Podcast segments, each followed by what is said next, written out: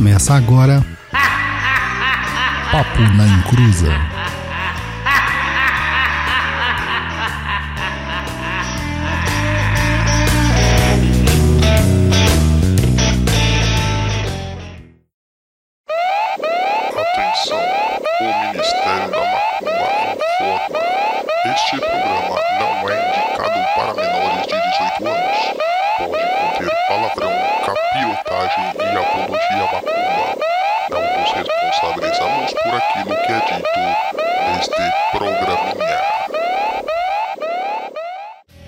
Começou, aqui é Douglas Rainho e não há divórcio no astral. Olá, meninos e meninas, aqui é o Roy Mesquita e família é aquela relação tóxica aceita pela sociedade. Oi, gente, aqui é a Luciana e meu planejamento é sempre uma merda.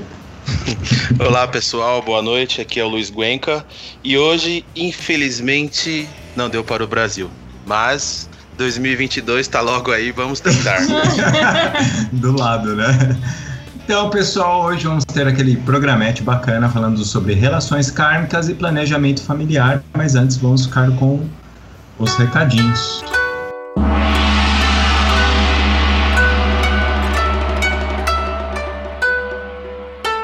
Recados do japonês, né?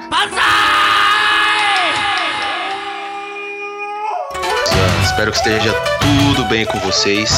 Antes de mais nada, quero avisar que temos um super lançamento neste programa.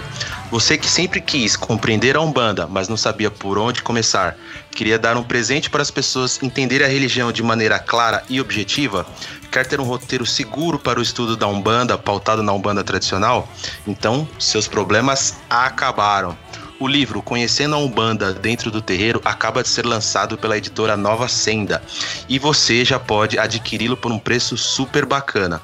Esse livro foi escrito pelo nosso colaborador Douglas Rainho e tem uma grande aceitação dentre os leitores. Aproveite essa oportunidade, está disponível para comprar no site da editora e em breve nas livrarias. Mas se quer adiantar o processo, envie mensagem para lá, para a editora Nova Senda, para que o livro seja disponibilizado o mais rapidamente na livraria mais próxima da sua casa. Não esqueça de tirar uma foto com o livro e mandar pra gente do Papo da Encruza. Em um futuro encontro, a gente promete escravizar o Douglas para ele autografar todos. Eu disse todos, todo mundo que for no encontro vai ter o livro autografado por ele. O link para comprar o livro está na descrição do post aqui no YouTube também. Eu queria trazer um recado aqui para vocês. Faça como a Ana Caro, a Rafaela, o Eduardo Araújo da Rodrigues, Eduardo Araújo Rodrigues da Silva, a Alessandra Garcia Leal, o Douglas DJ, o Eduardo Caetano, o Eduardo Riga, o Henrique Bandeira Fátio, o Roberto Silva, o Carlos Moraes, o Danilo Freire da Silva, o Rodrigo Augusto Nogueira e o Everton Nicolas de Oliveira. Nos ajude no Padrim, que é lá no site www.padrim.com.br barra Papo na Encruza. Com a sua contribuição, colocamos no ar o programa, mantemos estabilidade no host e podemos trazer uma qualidade melhor a cada programa. Mas não tem problema se você não, contribu não conseguir contribuir assim. Você ainda pode nos ajudar compartilhando esse episódio com os amigos e também comentando mesmo lá no post oficial, que é www.paponaencruza.com. E quem faz parte do Padrim poderá escolher um quadradinho da nossa brincadeira lá no grupo do Umbral. Estamos trabalhando num projeto incrível. E para apresentar o mesmo, aos poucos, temos esse quase uma batalha naval. Então, vamos sortear uma pessoa para escolher o primeiro quadradinho e revelar. Quem será o sortudo? Quem será o sortudo que vai escolher o primeiro quadradinho? Quem, quem, quem, quem? Você, Everton Nicolas de Oliveira. Parabéns. O pessoal vai entrar em contato com você aí e você vai escolher o primeiro quadradinho para a gente estar tá revelando a brincadeira, tá? É, outra coisa, não se esqueça que o nosso feed está disponível para adicionar nos agregadores de podcast, tanto para Android e também disponível no iTunes. Deixa aquela avaliação marota de 5 estrelas lá no iTunes e um comentário para que a galera veja que a gente está fazendo um trabalho bacana. E agora temos também uma novidade bombástica. Prestem muita atenção. Papo na Encruza está no Spotify. Isso mesmo, no Spotify. Basta você abrir o Spotify e procurar lá Papo na Encruza, que você já vai achar os nossos episódios disponíveis para você ouvir na maior plataforma de música e podcast na face da Terra. Então fique ligadinho aí, aproveita que tem mais esse canal para você ouvir. E só para relembrar, as nossas mídias sociais são no Facebook é facebook.com barra papo na encruza, Twitter é twitter.com barra papo na encruza, quiser mandar aquele e-mail maroto com dicas, sugestões, criticar, contato arroba perdido.co. E, enfim, quero chamar o Douglas, que o Douglas também tem um recadinho para passar para vocês aí. Então, galera, o nosso e-mail teve um pequeno contratempo aí. Então a galera ficava mandando e-mail pra gente, falando, ah, não, vocês não estão respondendo, vocês não estão respondendo. E eu fui descobrir que a nossa caixa de e-mails estava com problema e estava sendo mandado tudo pros, pro e-mail principal do domínio. A gente já resolveu esse probleminha aí, tinha só 300 e-mails não respondidos. Eu respondi a maioria e espero que você tenha recebido a tempo a resposta que você precisava. É, só para falar que tá corrigido, então manda lá sua mensagem no contato perdido.co que agora a gente vai receber mesmo. É isso aí, galera. E eu tenho outro recado para dar aí, que é sobre o Pod Pesquisa, lá da Associação Brasileira de Podcasters, que é uma, uma coisa muito interessante, é uma atitude, uma atividade muito legal que está acontecendo aí, é, envolvendo a mídia tradicional e o podcast. E a gente vai rodar um spotzinho disso aí para vocês ouvirem. Eu gostaria de pedir que todos participassem, tá bom? Vamos lá, ó. Atenção ouvinte de podcast, temos um recado muito importante para você. A ABPOD, Associação Brasileira de Podcasters, em parceria inédita com a Rádio CBN, está realizando entre os dias 1 de julho e 15 de agosto a quarta edição da Pod Pesquisa, que vai atualizar o perfil do público brasileiro de podcasts, além do perfil do produtor de podcast e também dos ouvintes de rádio.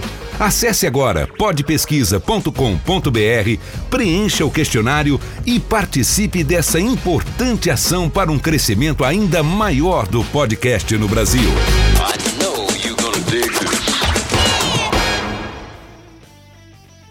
Então, pessoal, vamos começar o nosso programete que está na hora de abalar a sua convicção religiosa, né? Porque.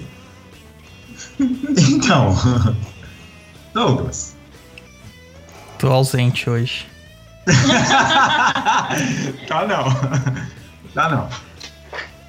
Cara, é, como que a gente pode começar esse bate-papo?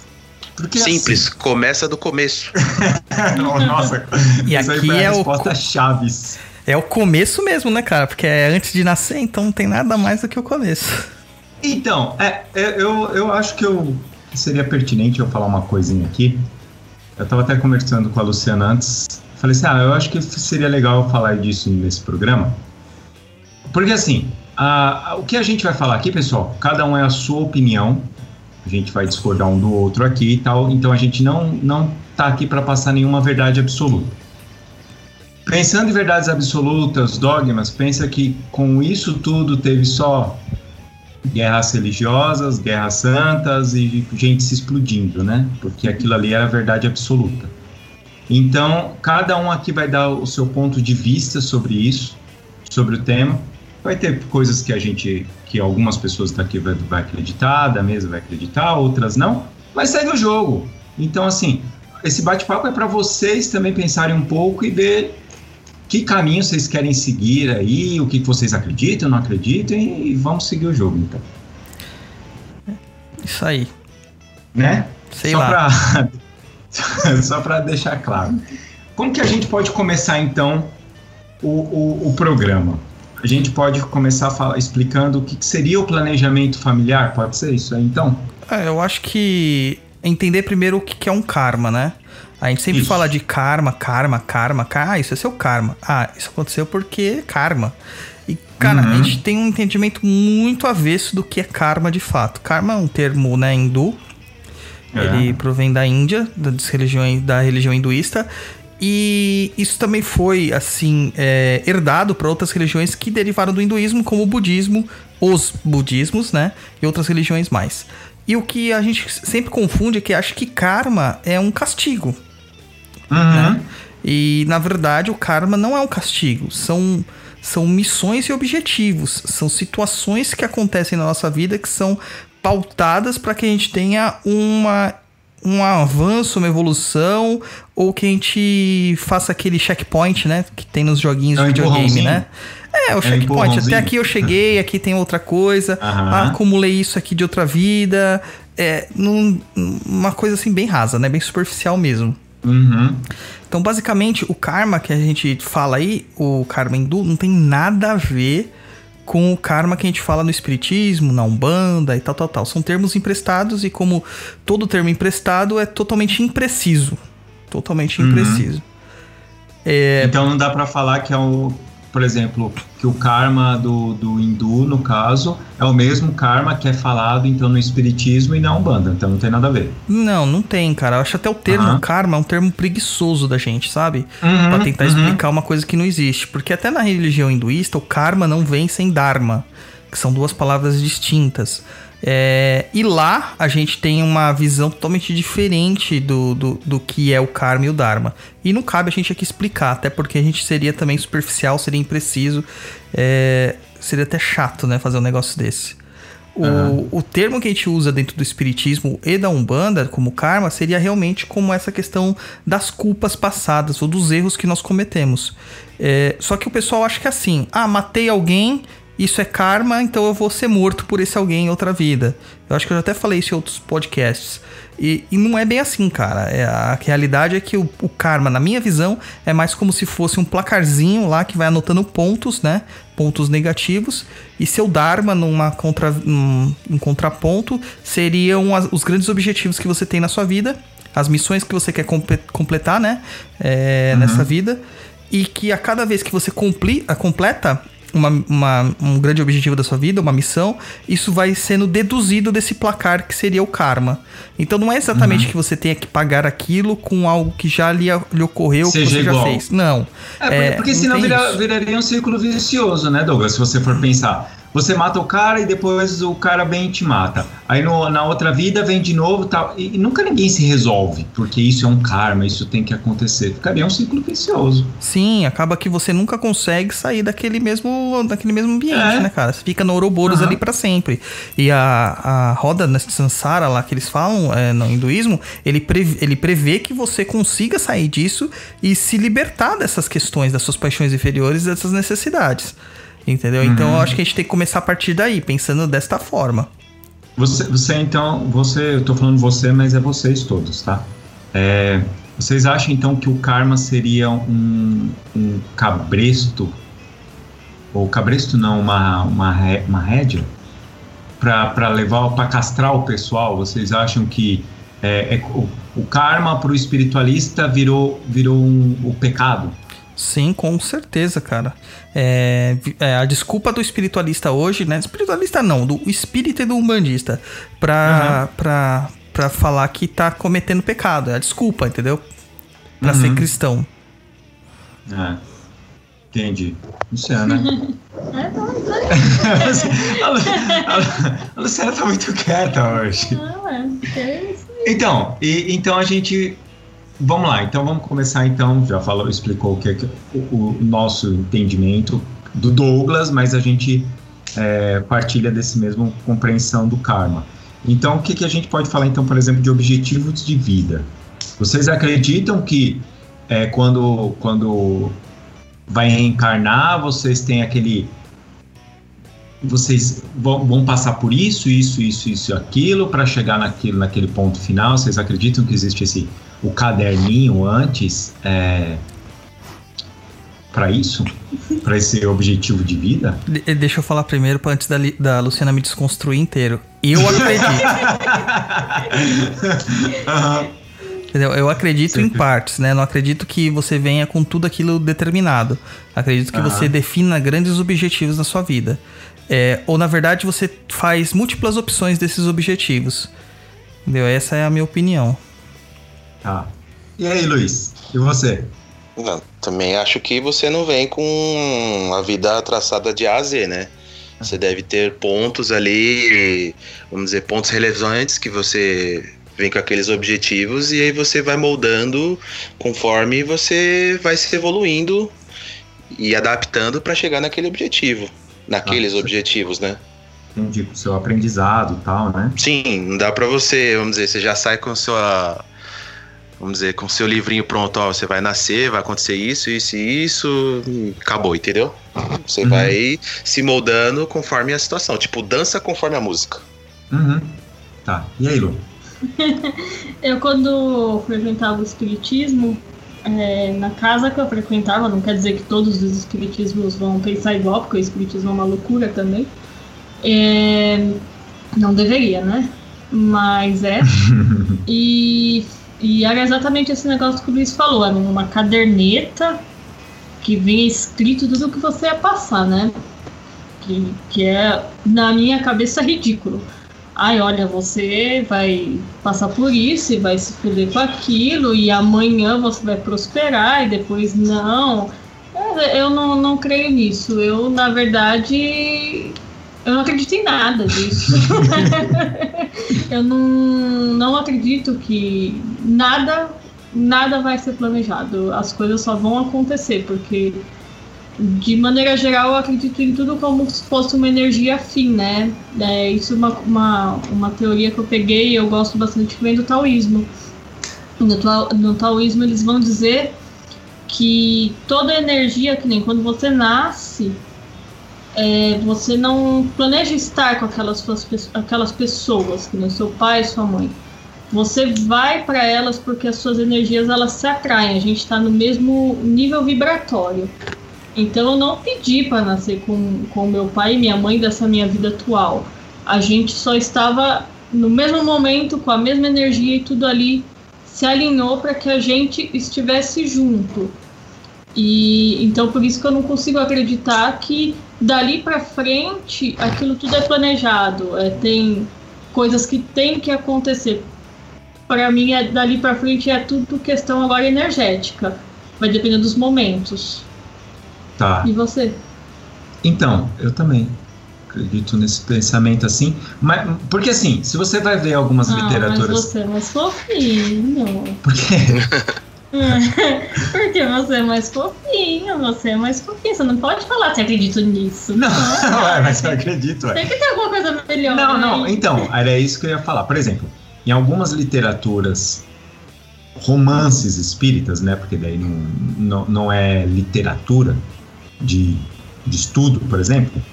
Eles falam assim: tem, tem o cara lá no umbral que ele fica um tempo, eh, séculos, esquivando ali para ele não reencarnar, fugindo do sistema de reencarnatório certo? E de repente aparece uma brechinha, ele não, não fez o Padê Paixu e a- aparece uma brecha, vem um chupão, hum, leva ele. Mas só que assim, nesse processo, é o mesmo processo, se você for pensar, do taoísmo. Uhum. Ele é levado para uma energia que, que, que é parecida com a dele. Não tem assim. é, um pensamento tipo, olha, essa família aqui ela é melhor estruturada, então vamos pegar aquele serzinho lá do umbral, vamos melhorar. colocar ele ali para ele melhorar. Não, isso não existe. Ele vai, ele vai para para vibração que que ele tem ali, que ele que, que é a mesma vibração dele. Esse Ah, aí é o critério, esse aí é o critério de classificação? É, seria isso, porque o, é- era energético mesmo, não é um, um deus ou um santo ou, ou- ou- Uma conversa. Mas, cara, no espiritismo mesmo nunca diz que é Deus que faz isso. O espiritismo Não, é sei. bem claro dizendo que quem faz isso são os laços de afinidade entre os espíritos. São as simpatias e as antipatias que movimentam os espíritos. É...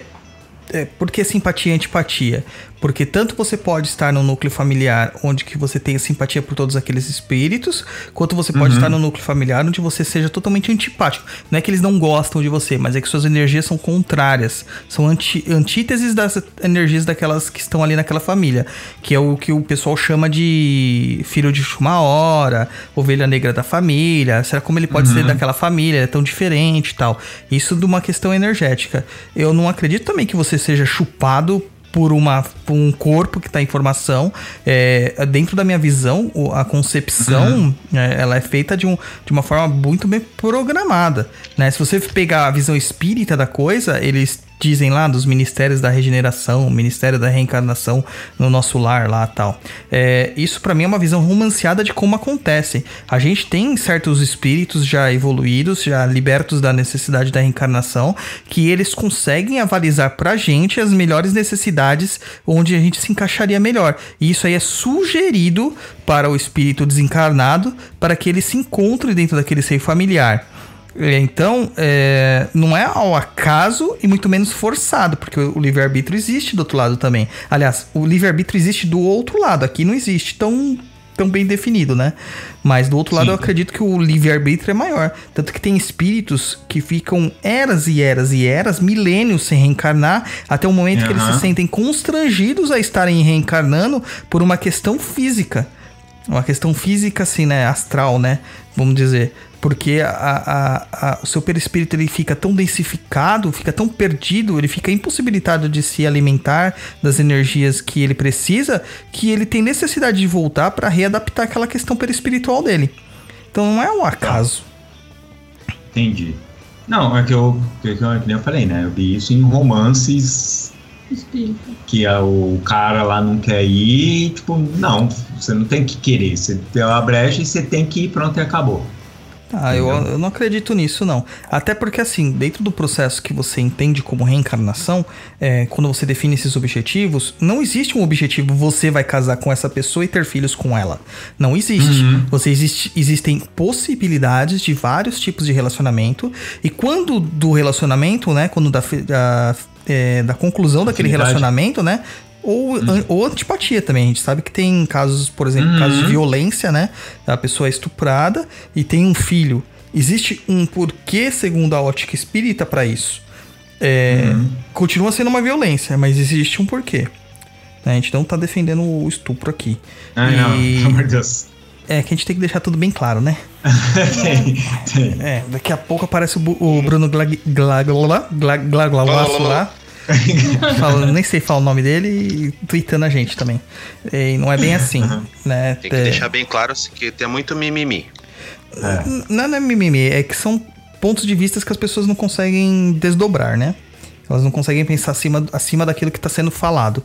É ler nas entrelinhas. Então, dentro do- desses processos de reencarnação, do- de quando você tem essa necessidade de reencarnar, é, houve uma conjunção entre um casal, aqueles, aquele espírito que seria mais propício para resolver certas pendências.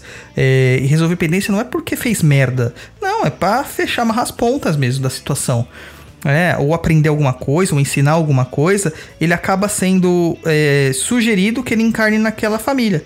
Então, se eu hoje estou com a Luísa e meu filho veio através da Luísa, é porque esse espírito do meu filho, ele tem coisas para aprender e ensinar para mim e para a Luísa. Se eu estivesse com uma outra pessoa e tivesse um filho com ela, seria um outro espírito que teria para ensinar com, comigo e com a minha outra parceira.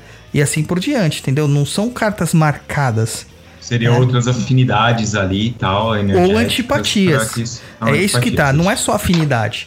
Né? O taoísmo Uhum. ele fala muito dessa questão da afinidade energética, mas a, a, a polarização também é importante. Lembrando Ah, que sim, os é, não, ímãs é- se atraem pelos polos opostos. Isso, não, não, ali fala disso também, né? Que não, ah, quando eu digo afinidade, é só uma energia que tá rolando ali e você acaba entrando porque você faz parte daquela energia.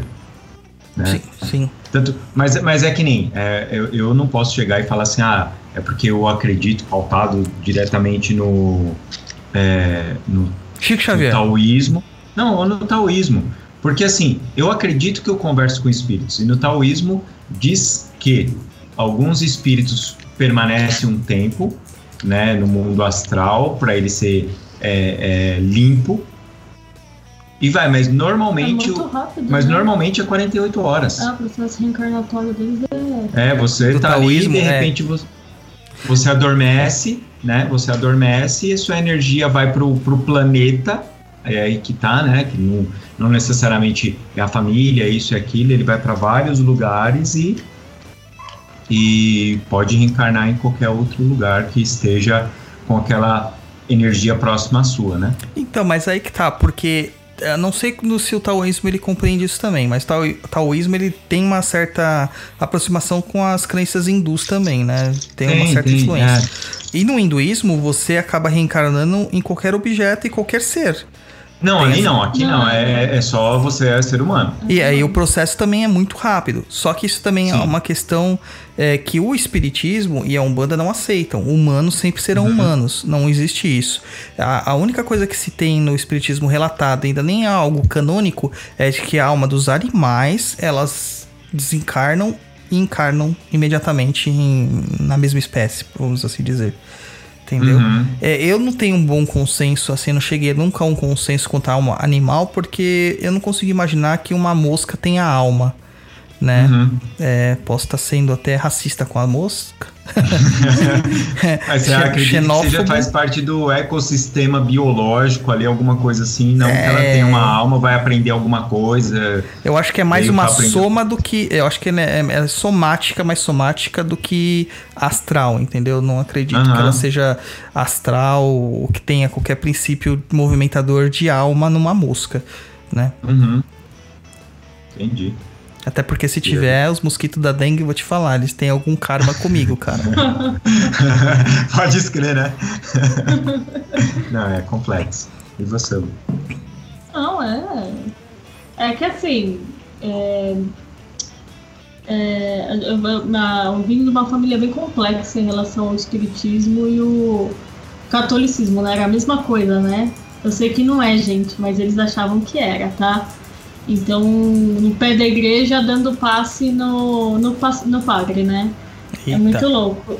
É, é, é. Pessoas que, por acharem que fizeram coisa errada na vida, então ela tem que salvar o mundo, mas ela tem que salvar dentro da igreja, porque ela foi criada dentro dali. Mas tem dom mediúnico, então vai pro espiritismo porque tem outra coisa para salvar lá. E no fim das contas, ela salvava todo mundo menos ela mesma. E se salva alguém, né? Porque eu não acredito que quando uma pessoa não consegue olhar para dentro, ela não consegue ajudar quem tá de fora. Para mim não não existe esse esse meio. No fim das contas, tem um- um- uma coisa truncada nesse caminho.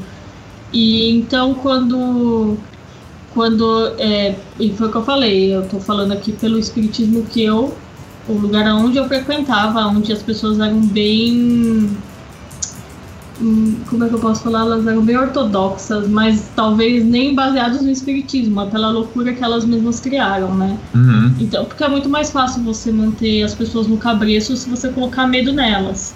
Então, em relação à à relação kármica e planejamento familiar, existia uma coisa muito dura, como era dito pra, pra gente lá, era, era muito dito assim, olha, se hoje você veio numa família onde você não se dá bem com o seu pai, é porque você precisa é, melhorar aquela situação para depois você não reencarnar de novo com ele. E eu olhava e pensava, gente, que loucura é essa? Isso é muito doido, porque quer dizer, então, que meu pai é um cuzão. Então eu tenho que ser melhor para ele, para eu não reencarnar com ele, para ele deixar de ser cuzão comigo. Não, não, peraí. Eu acredito que eu, se ele é cuzão, eu não vou ser, eu não vou me igualar, eu não vou ser uma cuzona também com ele. Eu vou conviver, aprender e, cara, já me livrei, eu não preciso mais. Então, mas lá o pensamento era colocado assim: ele é cuzão, se você não for bom pra ele, você vai voltar com ele. E eu pensava: Deus, tô fodida. Vou passar minha vida inteira reencarnando com meu pai. E olha, só por Jesus, ninguém vai querer isso na vida. E, e com o tempo eu fui achando esse pensamento muito era errado. Porque eu falava, "Pô, eu tenho que me melhorar. Se ele é um cuzão, pau no cu dele. Continue sendo. Eu me melhoro como pessoa.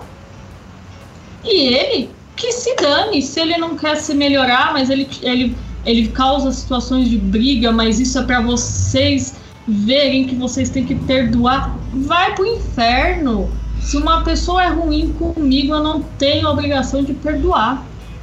Eu não tenho, não tenho que nada. como hoje em dia dizem, eu não sou obrigada.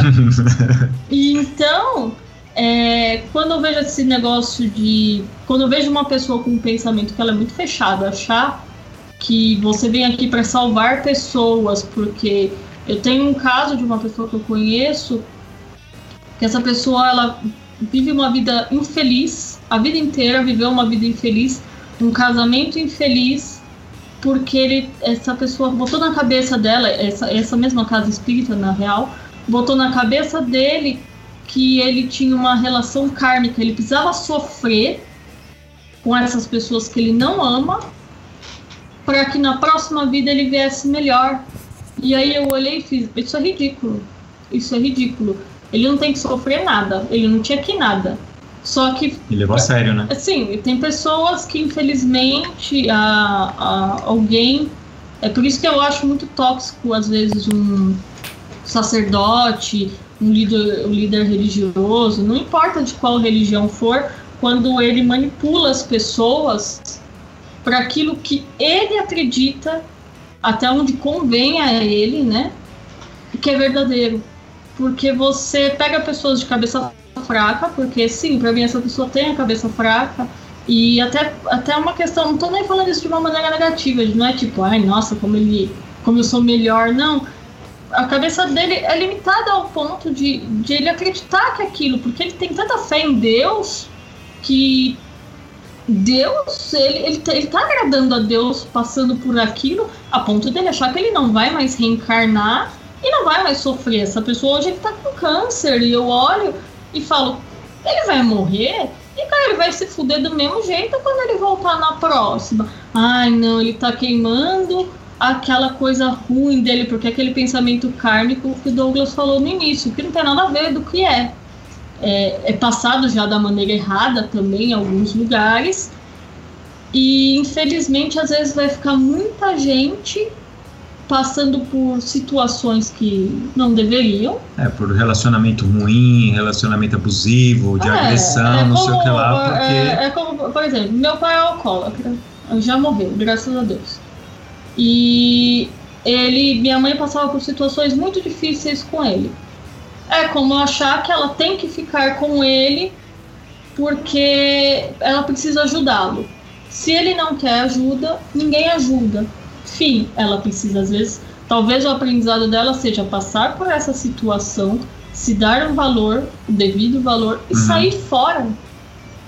Ah, mas, ah, mais nada, problema dele, quem teve a opção de ser de X. Ah, mas precisa de ajuda.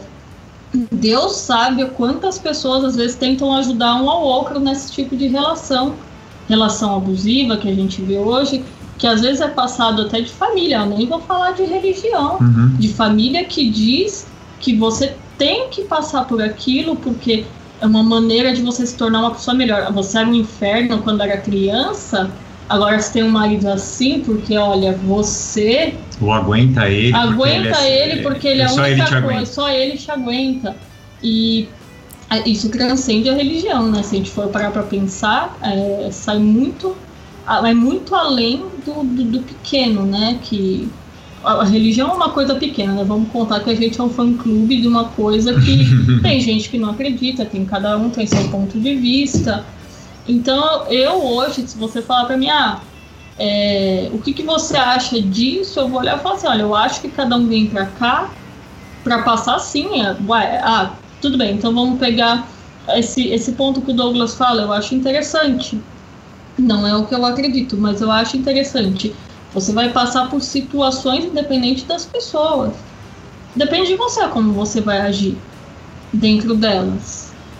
Porque minha mãe poderia ter ficado casada com meu pai até acontecer qualquer coisa.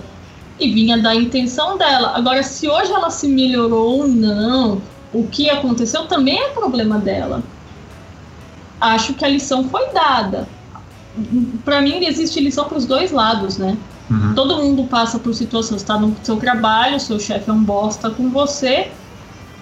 Tem situação para se aprender dos dois lados. De repente ele vai continuar olhando e se achando o certo, e você olhar e falar: não mereço passar por isso.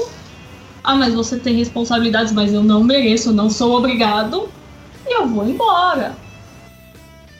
Mas eu acho É que uma- também tem essa questão da preguiça, né, Lu? A preguiça da pessoa querer mudar a situação dela Uhum. e jogar a culpa numa Ó. força superior. Eu vou dizer assim, é, eu participava de grupo de, de AA e ela não na época. E eu via muita mulher apanhando do marido.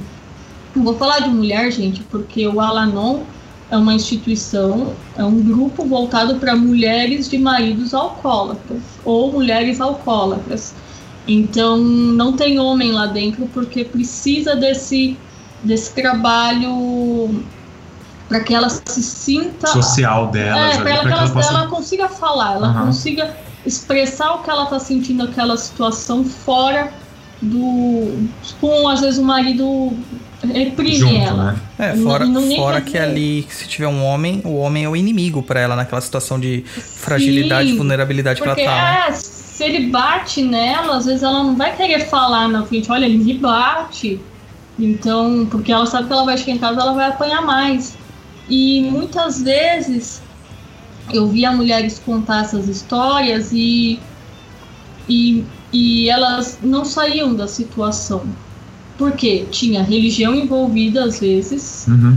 muitas eram é, evangélicas ou católicas muito fervorosas, então eu tenho que estar com ele, porque ele é meu marido, ele é meu macho provedor, Pai dos meus filhos. pai dos meus filhos, e, e eu tenho que passar por isso, ou- é, ou porque Deus, e, e era um, um argumento bem triste, e depois é, as que tinham condições de sair daquilo não saía, porque era muito mais fácil também olhar e falar assim: ah, mas se eu fizer isso, eu tô desagradando a Deus.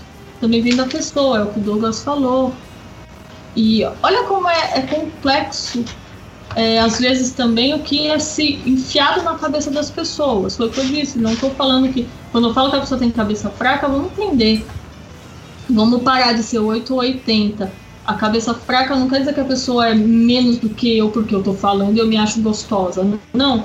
Eu tô dizendo isso porque às vezes a pessoa ela não tem outra, outra linha de raciocínio, não tem alguém para conversar com ela, ou ela não quer.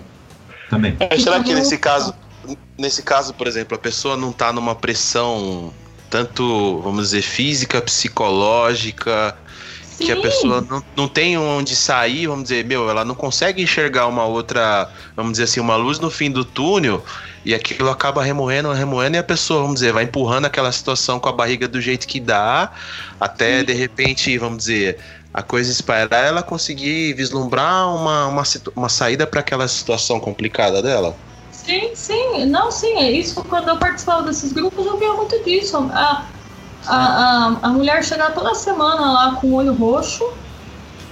Isso assim, na melhor situação, tá, gente? É, e vamos chamar a polícia, porque lá, lá ficava um- sempre fica um agente, né, um policial, para poder fazer um BO, para poder. Porque tá tudo ali, tá tudo arrumado. Não, eu não quero, porque tem uma situação de medo é melhor levar, vamos levando, ele vai morrer. E Ele é um bom homem. ele- não, às vezes nem rola o bom homem, mas é melhor levar, é aquilo que o Luiz falou. Uhum. Vai, vai se indo naquela situação. É, talvez se dentro da igreja que ela participa, o pastor olhasse e falasse assim, olha, é, essa situação não é boa. Deus tem um plano para você, mas não é esse, sabe? Não é esse de você ficar apanhando toda semana dele. É, quando mexe com a religião, é, eu, eu tenho algumas visões bem, bem radicais mesmo, Uhum. principalmente quando se dizem, em alguns casos, quando as pessoas colocam essa. Porque isso é muito mal explicado, que nem vocês aqui explicaram super bem, o Douglas explicou super bem a visão espírita. Uhum. Se isso fosse explicado dessa maneira, será que não teria menos dessas situações? Porque as pessoas saberiam que às vezes você tá naquela situação, você tá lá mesmo, porque sei lá, porque foi, porque é uma coisa que tem que acontecer na, su, na sua trajetória de vida. Porém, você tá lá para mudar e não para ajudar a pessoa ou para melhorar sei lá o Uhum. quê, porque você se melhora numa condição de. Eu, eu me melhoro quando de repente eu saio de uma situação é abusiva, de um emprego que, o- que o meu chefe me maltrata, de um filho que às vezes é, me bate. Uhum. É, sabe, assim, você colocar uma, uma coisa que é extremamente, eu acho que delicado, né? Quando você falar de pais e filhos que não se amam. Uhum. Porque eu tenho que amar. É como eu tenho que amar minha mãe. Será que você tem que? Porque é o que o Douglas falou. Às vezes você vai estar numa situação de pessoas que você é ovelhinha negra.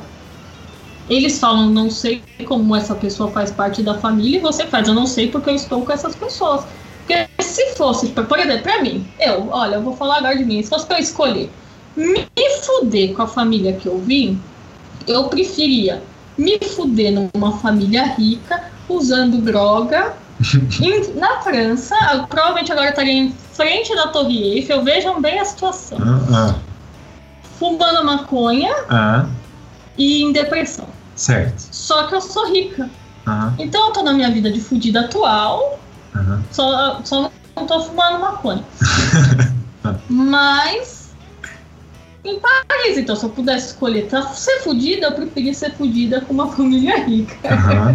Mas. É, por isso que mesmo esse negócio, é o negócio do nosso lar, que é super bonito, né, no filme. Eu acho, eu acho a, cena- a minha cena mais comovente. Eu fico. Você chora? Ah, eu choro. Ah. que eles vão, eles conversam, Estão aí eles se abraçam, depois, "Ah, meu Deus, você vai casar com o outro. Ai, mas eu te amo forever. Ai, que bonito, que lindo, gente. Mas assim, de sã consciência, eu vou realmente vir poder me fuder com a família que eu vim. Porra, se fosse pra me fuder, eu tinha escolhido outro, era melhor. Agora eu ia estar com grana, não precisava trabalhar. Aham. Ah, mas é outro tipo de sofrimento. Ai, gente, eu sei. Mas eu queria ter escolhido melhor, por isso que eu falei que eu planejei mal. A próxima você vai planejar Não, melhor. na, na minha próxima, se é pra eu me fuder, é com dinheiro no bolso, Entendi. um, um champanhe, vou estar no meio da esborne, uma orgia agora, tipo Sense8. Ah, A minha vida vai ser essa, cara, vai, ah, vai ser ótima. Eu, nossa, eu não vejo a hora. vai ser Sense8, então? Ah, eu acho que. Né, mas não vai ter mulher, não, vai ser só homem. Ah, tá Porque, certo. poxa, né? Ah, Ih, Roy, ficou no caminho, tá vendo? Mulher bonita.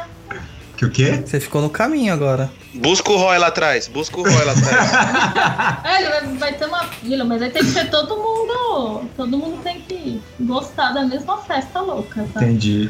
Ih, Roy, Então, que estranho Não, é cara, é- cara, eu não acredito.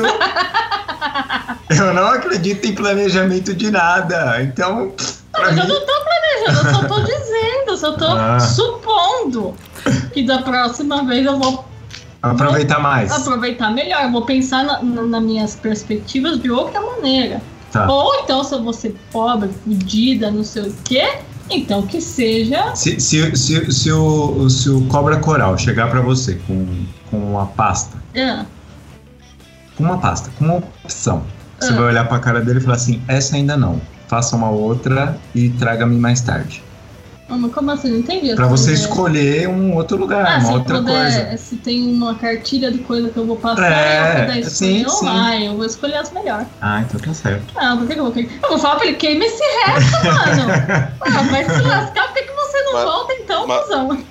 Mas não pode, mas não pode, mas a cartilha vem tipo assim, igual é, Mac oferta. Ó, número um é isso, isso, e isso. Número dois é isso e isso. Você não pode Isso. pegar, ah, eu quero o Big Mac, quero mais lanche de não sei das quantas, É, mais mas- esse, mais aquilo e forma o número 25 pra mim. é, é, é formatado, ó. É número um, esse aqui é o que vai pra você. Você quer? É, e a parte boa é a parte ruim. Mas na verdade é justamente assim, cara. Você chega lá e você define como você vai querer seu lanche. É você que monta a sua, o seu- a sua encarnação, segundo a visão espírita. É você que vai Daí- falar o quanto você vai ficar fudido nessa vida ou não. Exatamente aí isso. É Subway. Aí não é McDonald's. Aí é É, Subway. é, aí não- É, é tipo Subway. Mas pra você ver assim, a gente mesmo aqui, a gente fica criticando, falando, ah, não, não vou ser, eu seria isso, seria aquilo, seria aquilo outro. Iria pra uma família rica, optaria por isso. A gente teve todas essas escolhas, mas quando o espírito tá liberto da matéria, a nossa forma de pensar, ela é diferente. Talvez não imediatamente diferente, como aparece no filme do Nosso Lar. Ah, estou com saudade dessa pessoa, ah, eu te amo, você vai casar com outro. Não, porque isso ainda são paixões humanas muito, muito humanas mesmo, assim, paixões é, carnais, né, materiais. Ah, mas a partir do momento que você entende que você não é só uma individualização, que você faz parte de um grande todo e que existe uma um propósito maior na sua vida, é, você consegue se libertar de certas situações. Né? É, que, é a mesma coisa de um filho. A gente quer, quando é pai, a gente quer ter o filho perto da gente até a gente morrer. Entendeu? Mas existem certas situações que você tem que libertar o seu filho pra viver. E é difícil pro pai libertar. Cara, pra mim, deixar meu filho ir na, em viagem com a escolinha é um parto, é uma dor terrível. Mas a gente tem que fazer isso. Da mesma forma, a gente escolhe isso pra nossa vida. A gente tem que deixar certas coisas irem na programação é, espiritual que a gente define, né? A gente tem que deixar. Então, eu, eu, dentro da minha visão, a gente escolhe sim os grandes objetivos da nossa vida. É que na vida, com encarnado, dá merda. Entendeu? A lei de Murphy impera aqui. Então dá merda. Aí a gente tem que saber como lidar com essas situações. E, e- e a gente não vem com aquilo predeterminado, a gente vem com as opções. Né? Com a sua falsa sensação de liberdade. Até porque como você não sabe o que que você escolheu, então Então, mas aí que tá. Será que a gente não sabe mesmo o que a gente escolheu? Tem certos pontos da minha vida, cara, algumas coisas que aconteceram na minha vida de ruim, que eu, que eu sempre temi que elas acontecessem. E elas aconteceram.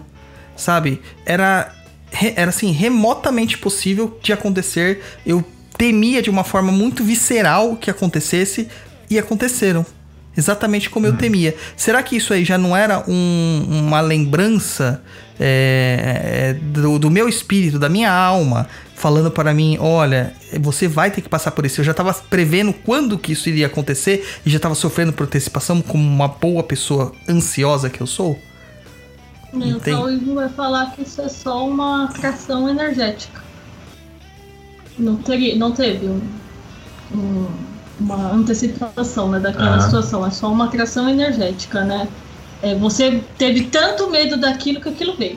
Então, mas não é aquilo de você ter medo, é aquela sensação de que você sente que aquilo irá acontecer em algum momento.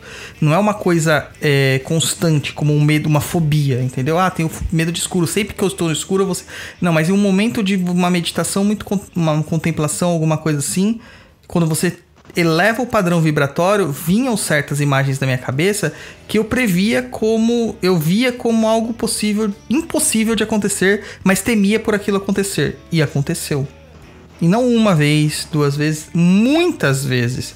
Tanto pequenos quanto grandes episódios da minha vida. Ser- aí- a questão, será que é vibração? Ou será que isso é uma, uma, uma premonição, uma previsão de um objetivo que eu tracei na minha vida e que estava Uma programado para acontecer em determinado momento? Uma atração, não pode é. ser? Então, é o que a Lu falou, que o taoísmo diz que é Ai, assim. Eu acredito que é só uma atração. E você? Você não fala nada? Então, eu sou o host do programa. Ah! Não, você é o isentão. É. Então, não, eu acredito na atração também. E você não explana? Você Não. só fica Não, é, eu, eu tô. sim ou não? E por É, que, eu que você não atrai. Tudo isso tá explanando. E você? É por que, que você não atrai barras de ouro que são maiores, melhores do que dinheiro pra você, então? Então, cara, porque assim, é, eu, eu, aí eu acredito Porque que... ouro não entra no céu. Como dizia a música do Shima Roots, não trago ouro porque ele não entrar no céu. Vendo? O Luiz, explicado o músico. É a paixão, cara. O cara quando tá apaixonado fica ouvindo musiquinha romântica. Tá certo. Então, é, eu acredito na, na atração, mas aí, aí é que tá. O- essa atração que você falou do, do ouro, aí eu, eu acho que parece um pouco o segredo, entendeu? Não, mas, E- cara, a atração funciona pros dois lados. Tanto Não negativo sei, quanto Douglas. positivo. Não sei, eu acho que dependendo da sua situação de cabeça, vibracional mesmo, fica mais propício você atrair certas coisas do que outras. É a mesma coisa que eu chegar e, ah, não, eu quero o, riqueza. caralho, se eu não tenho um emprego que não me traz riqueza, se eu não tenho um, uma chance ou uma oportunidade de alcançar alguma coisa que eu possa ganhar um melhor salário, como que eu vou ter riqueza? Ó, é, é, eu vou, vou dar, um, dar um exemplo que eu acho bem, bem engraçado. Eu faço faculdade de gastronomia e aí eu escuto histórias de pessoas que é muito triste a história delas. Elas falam assim: ai, gente, eu tava passando por uma situação muito difícil na minha vida e aí, para eu refrescar minha mente, eu fui morar na Europa alguns anos e comecei a trabalhar, fui fazer cursos, porque eu precisava refrescar minha mente. Aí eu olho e penso, bom, é porque ela já vem de uma situação, né, de vida que Muito proporciona difícil. ela poder, né, Pra fazer poder isso. ficar um ano Agora, eu, hoje, se eu Uhum. fizer isso, cara, eu tô ferrada. Se eu pegar agora e falar assim, não, vou pegar minha, os meus dois reais e o meu triciclo e vou ir pra Europa, eu provavelmente vou pra me diga lá. Aham. Ah, aí vai vir, vai vir aquele negócio do segredo. Mas se você tem a energia positiva, você consegue. Não, não, não. Sabe por quê? Às vezes tem determinados tipos de pessoas, não se faz amizade. Se você pega uma pessoa muito, muito, muito, muito rica, ela não faz amizade com uma pessoa que é pobre. Muito, muito, muito pobre. Ou que. Não tô nem falando só pobre de dinheiro, tá? Tô falando de pobre de todo tipo de pobreza que você pode pensar, de espírito, de qualquer coisa. Por quê? Porque as energias ali não. Elas podem até ser amigas, mas ela não vai arrumar um emprego para aquele cara. Tudo também depende da pessoa. Sim, depende, é. Porque às vezes tem. Mas eu não conheci ninguém assim. Uhum. E olha que eu conheci gente muito rica e gente muito pobre. Tenho amigos pobres que têm amizade com pessoas muito ricas que dão oportunidade para os amigos ricos, mas nunca para aquele amigo pobre que tem aquela skill, por exemplo, um Uhum. emprego. Uhum. E aí eu penso, isso tem a ver com energia, da, da, da atração energética, mas aí vai muito além também de riqueza. Uhum. Vai além de afinidades, e aí você vai pegar uma coisa que é engraçado, porque assim, a gente tá falando de modos de se ver essa, essa, essa mesma coisa, que no fim das contas são similares Uhum. se você for parar pra pensar, acaba se tornando similar, porque no fim das contas, aquele cara ali tem afinidade com aquele lá, e aí eles vão junto. Ah, mas é, afinidade por quê? Às vezes tem, não é só, não é, a gente tava falando do dinheiro, né? Mas não é só questão do dinheiro. É questão de um papo, é questão de uma. da própria energia mesmo da pessoa, aquela pessoa tem aquela energia que tem gente que a gente fica do lado que o cara deixa a gente até animado, porque a pessoa é animada. E Uhum. tem gente que você fica do lado que você fala, senhor. É, parece que o cara suga tudo sua energia, né? Então, eu acho que também tem esse negocinho do imã energético, mas também não, não que nem o segredo, né? Uhum. Porque o negócio do segredo até é bem bizarro, né? Eu não consigo acreditar que aquilo dá certo. Uhum. Até mesmo porque se fosse assim, né, eu queria as barras de ouro. Aham. e sei lá, cara. E, e nessas histórias todas, e lei de causa e efeito. Cara, e- na minha opinião, isso é uma constante na vida das pessoas. Causa e efeito Sim. acontece. Aham. Só que você tem que entender o que é causa e efeito. Né? Você criar uma situação, tudo gera karma, como a gente fala sempre. Então, Uhum. tudo que você movimentar, tudo que você fizer, tudo que você deixar de fazer também vai ter um efeito. É Tá, simples assim. Agora eu vou pegar um outro ponto. Lei da causa e efeito, ok, a gente está aqui vivendo nesse ecossistema e tudo isso. Mas você acredita numa lei de causa e efeito de vidas passadas para agora? Sim, acredito por uma constante, cara. É assim, o ser humano, a gente tem a mania de achar que nós somos isso. Nós somos uma vida. Na verdade, nós somos múltiplas existências. Podemos não Certo. ter uma consciência total das existências que nós tivemos, mas nós somos Uhum. compostos por essas experiências. Até isso explica um- bastante é, a forma como nós somos multiculturais, multifacetados, é, como a gente tem várias aspirações e somos diferentes uns dos outros. E Uhum. você olha as crianças, você não pode falar que é só o meio ou os pais que, que fizeram aquela criança ser assim. Meu filho chega com umas coisas, cara, que eu falo assim, mano, é impossível impossível ele ter tido esse insight simplesmente porque ele observou o que estava à volta dele. São coisas muito além da maturidade emocional que ele tem e da maturidade mesmo, da idade que ele tem, psicológica, moral e afins, sabe? Pô, Então, É, é- então é, você acredita que existe um caráter antes, não só que ah, o Douglas e, e a esposa dele é, é, passaram isso para o filho deles, e que tem também a carga dele também de, de outras vidas no caso, uhum. e, e que, que, que é indiferente do que você e sua esposa vai passar para ele. Sim, claro, porque você vê aí, ó. Existem múltiplas famílias aí com, com, com filhos que são completamente diferentes. Cara, a, Uhum. a Luísa e a Mariana, que são gêmeas, cara. São gêmeas idênticas, minha esposa e a irmã dela. Elas são gêmeas idênticas, nascidas é, no mesmo momento, é, da mesma forma, foram criadas da mesma forma, estudaram na mesma escola, é, fizeram balé juntas, têm os mesmos gostos e aptidões, e são duas pessoas completamente diferentes desde sempre. Eu conheço a Luísa desde que ela tem 5 anos de idade. Entendeu? Então não posso falar que ela ficou diferente por causa que uma escolheu um caminho e outra escolheu outro. Até isso também seria algo, algo estranho, né? Porque aquelas escolheram um caminho diferente, se elas tiveram a mesma criação, a mesma cultura e tudo mais, né? E, é, isso já adivinha delas. Elas já eram diferentes desde pequenas, desde os 5 anos que eu as, que eu as conheço, né?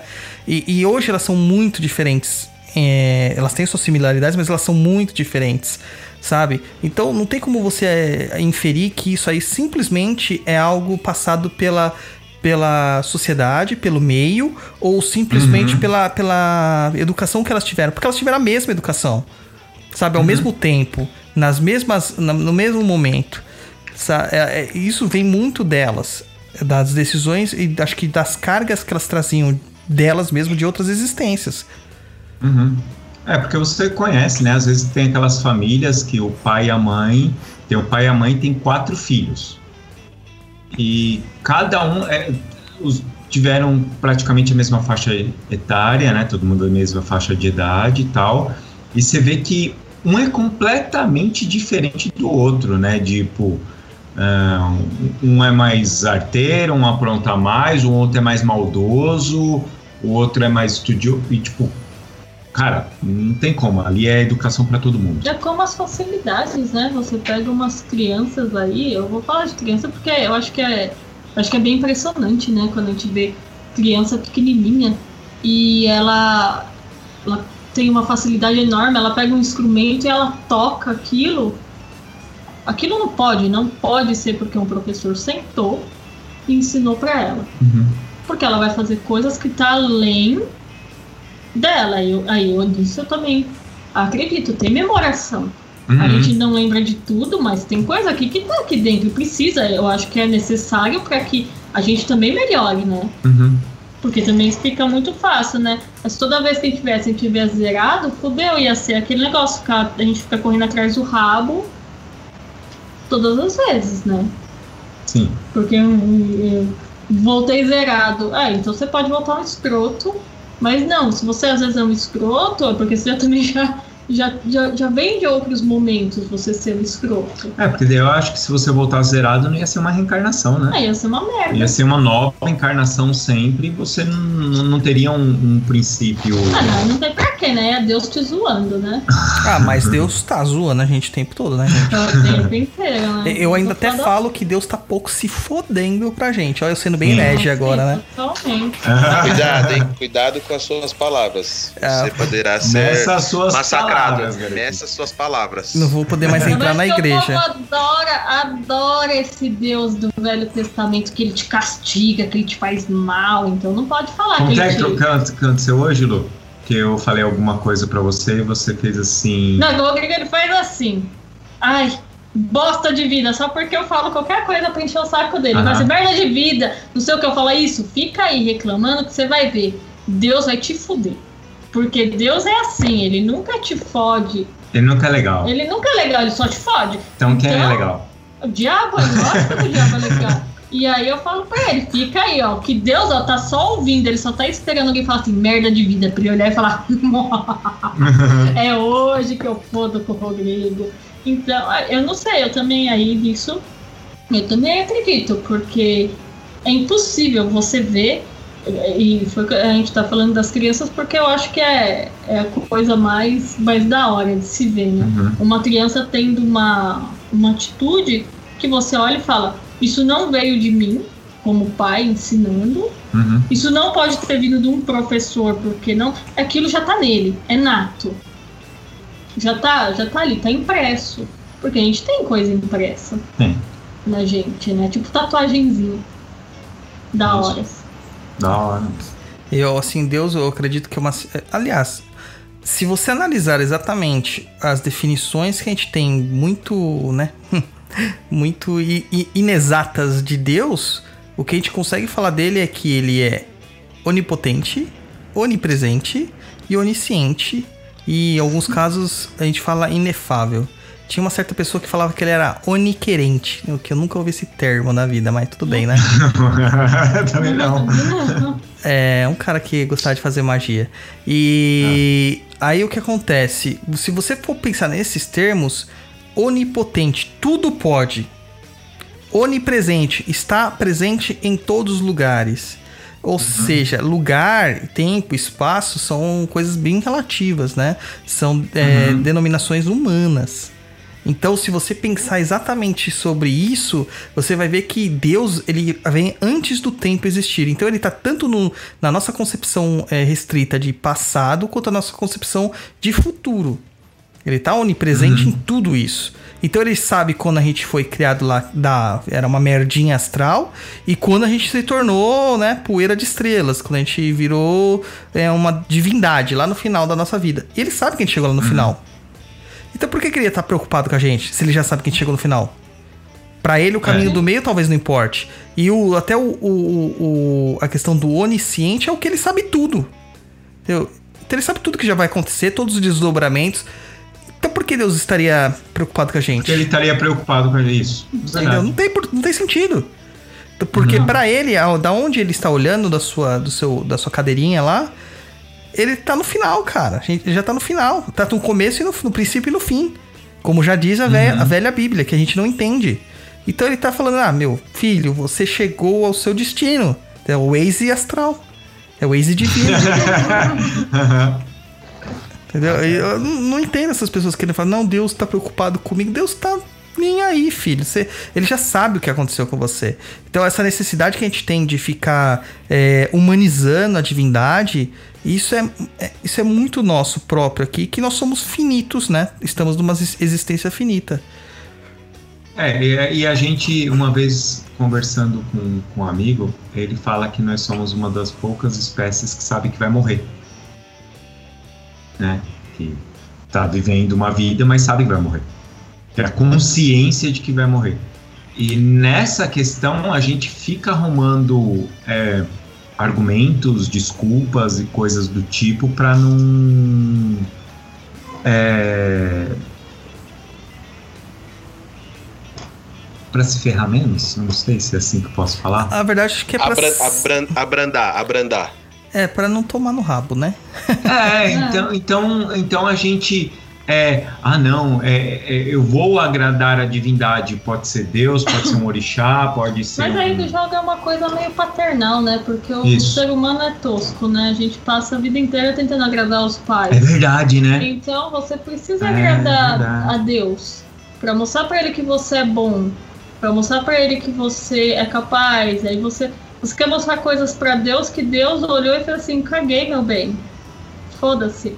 E no fim das contas, eu acho que é por causa dessa, dessa carência familiar mesmo, né? Que tem no fim das a contas tem, né? de pai e mãe, não importa se também, ou da figura Paterna. paterna, né, que vai ter sem, sem definir o sexo e. e- Pai e mãe, né? Falando é, família, dizer pai e mãe. Só dizer o pai ou a mãe, né? Na Uhum. verdade, não importa qual é a figura paterna, né?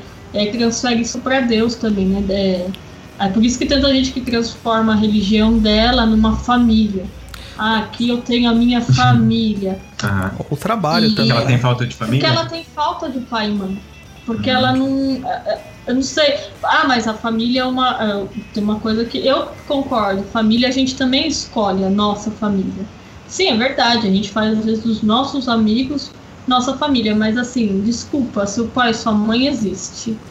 Você pode não ter contato com ele, querendo ou não, você tá sim suprindo a falta daquilo em outro lugar. Por isso que você vê tanta gente em religião que fala aqui é minha família.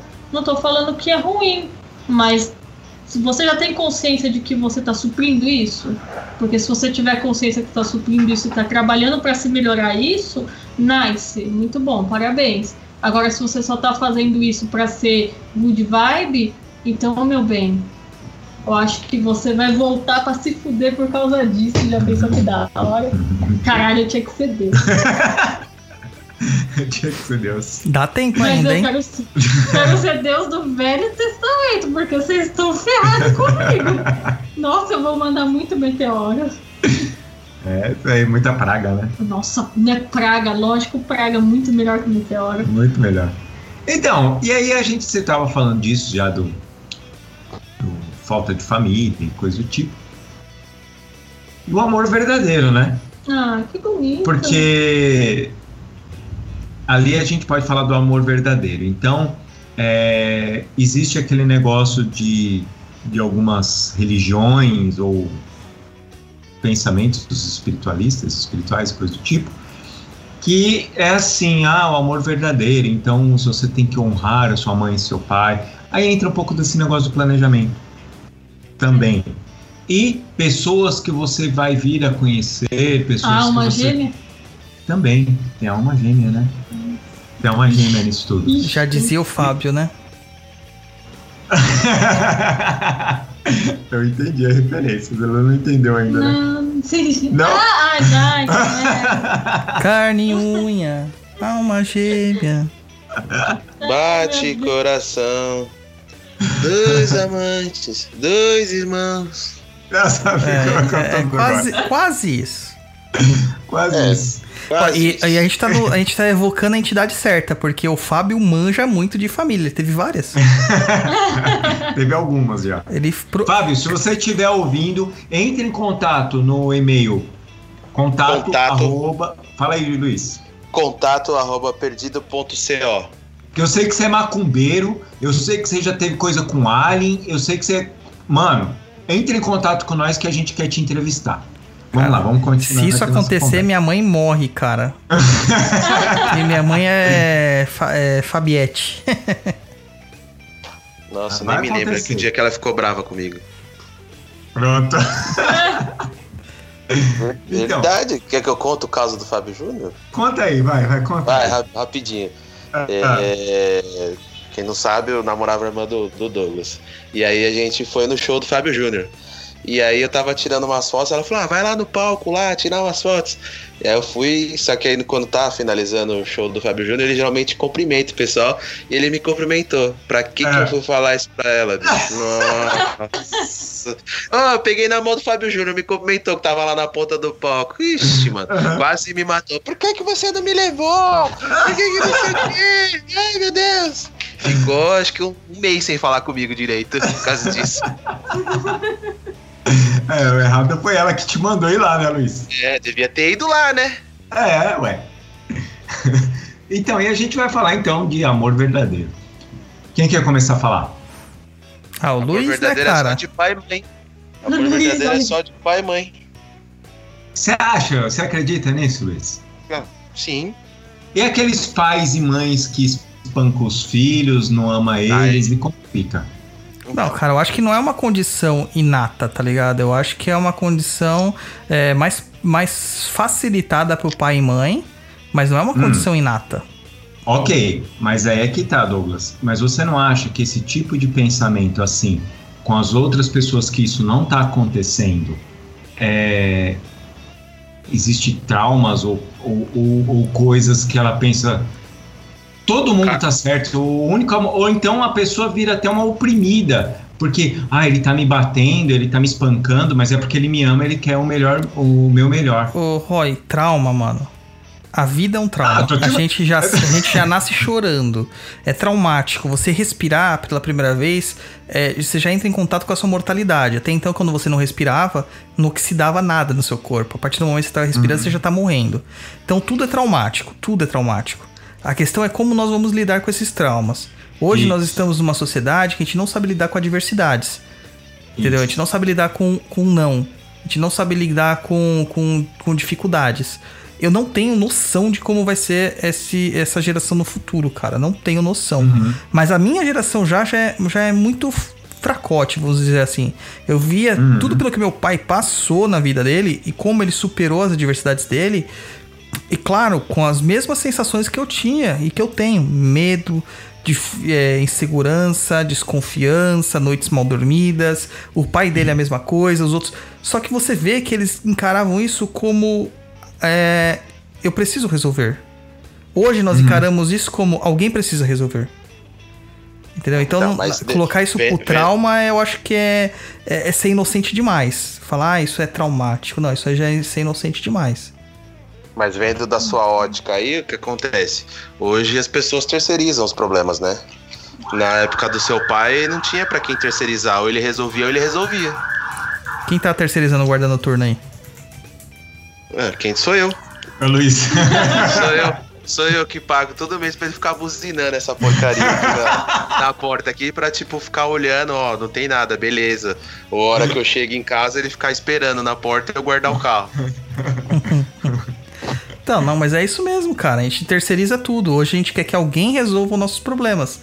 E não exatamente a gente quer que os nossos problemas sejam resolvidos por nós mesmos e que nós aprendamos com isso. Não queremos. Tá. Entendi. o Então, tira o discurso do, do, do trauma. Não, não, não, não, não, não, não vou tirar. Porque você não me manda. E vai- Escrever vai- um padê e um feitiço de controle agora. Velhinha amarela. Anote a receita. Velhinha amarela. Um óleo de controle. Olha um homem sábio no nosso chat. O Michel? Michel, o amor verdadeiro que eu sinto pelo dinheiro, com certeza. É, é a- é uma relação mais pura que existe. Então, Mas será que ele te ama da mesma forma? Você tem esse amor por ele. Mas será que ele tem? Cara, pra mim, O Gessiel aqui também, Jaqueciel, desculpa, errei seu nome. O Jaqueciel aqui também fala: ah, amor de verda- verdadeiro é difícil de acontecer, mas acredito que existe entre amigos ou um animal, um ser humano, exemplo, cachorro. sei- Eu não acho, cara. Cachorro, gato, qualquer tipo de animal, por mais afeto que eles dão pra gente, eles estão dando afeto porque eles são interesseiros. Eu, Então, mas você- como se você ser for- humano. Mas se você for olhar a fundo, se você for olhar a É, fundo, todo mundo. mundo é interesseiro. Mas é, essa, é isso que nós estamos falando. O amor verdadeiro Sim, seria mas- o amor fraterno, o amor é aquele amor que não precisa de nada.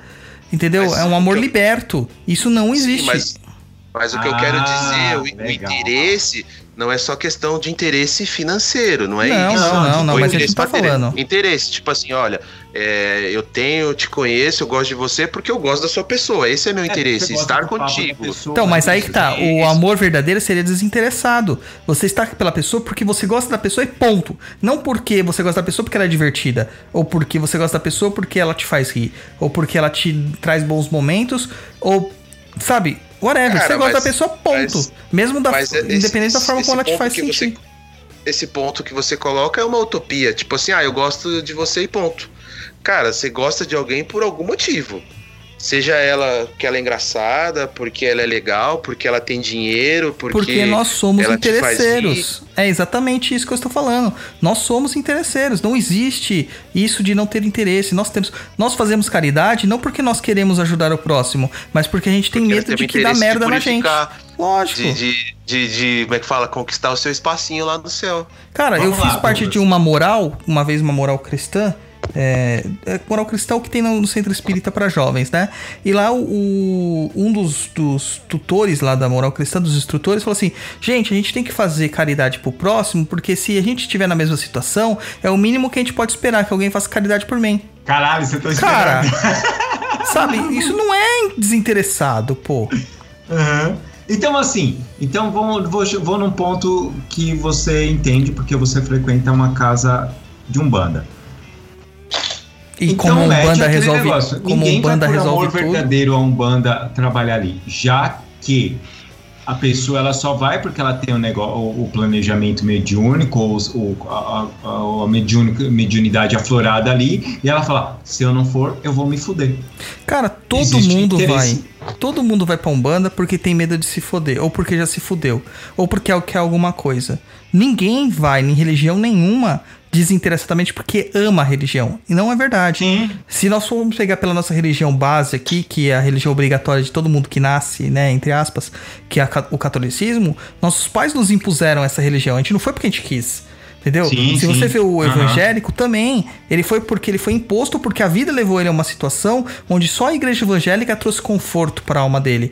Mas é um conforto realmente material, não é um conforto espiritual. Uhum. O mesmo, a questão espiritual que nós falamos aqui ainda é material.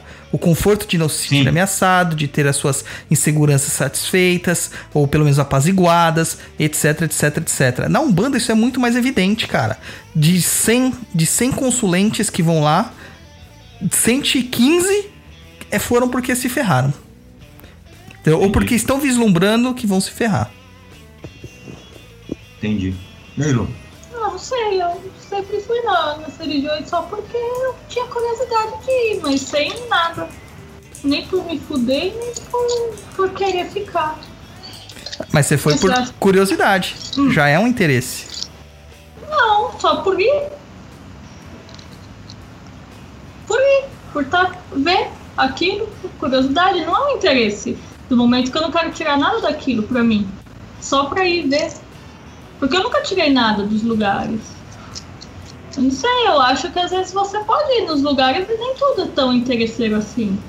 Que nem eu nunca. Eu dou coisas pra pessoas e nunca penso se eu vou me salvar ou eu dou porque eu quero, porque eu quero ajudar mas não é um interesse. Eu não tenho interesse em me salvar por causa disso. Eu só faço. Porque, ué, se o Douglas precisa, por que, que eu não posso?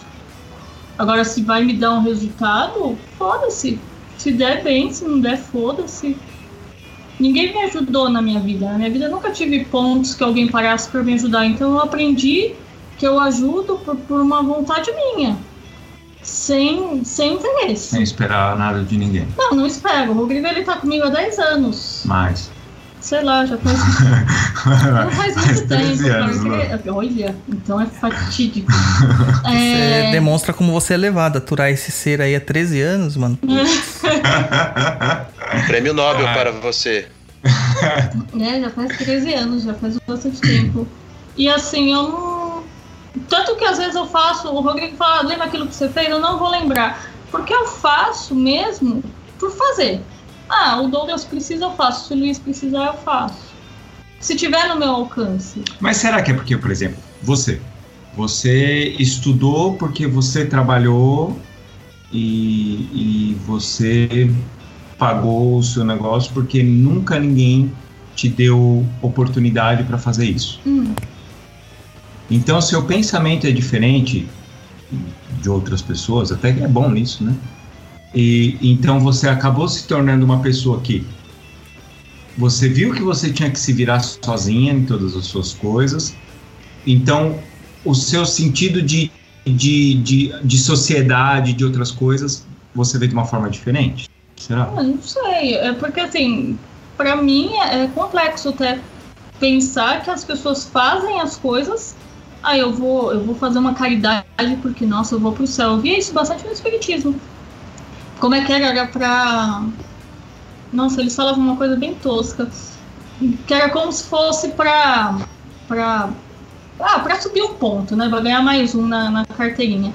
E eu, eu achava isso bobagem, porque ou você faz porque você Tá com vontade? tá com vontade de fazer, porque sei lá, você olha mas você é uma pessoa, Lu, que quando você não tá com vontade de fazer, você fala, não, não vou fazer. Não vou Você- fazer, você não, tem Não, aquele realmente, se, coisa social. se, se alguém olhar pra. Se eu ver um mendigo na rua, ele me pedir um dinheiro e me tocar que eu devo ajudar, eu ajudo. Se não, eu vou olhar e falar, foda-se. Ah, mas mesmo assim, é com outras coisas também. Você chega pra pessoa e fala assim: ah, vamos sair, eu tenho um protocolo social. Ah, não, normalmente não a gente vive. Você não tem esse protocolo. Você fala: não, não quero ir, não tô afim de ir, porque eu não tô afim de ir. Ah, não. Ah, mas a pessoa vai ficar chateada porque. Ah, Não, foda-se que ela vai ficar chateada, eu não vou. Mas é que eu acho que eu desprendia da sociedade.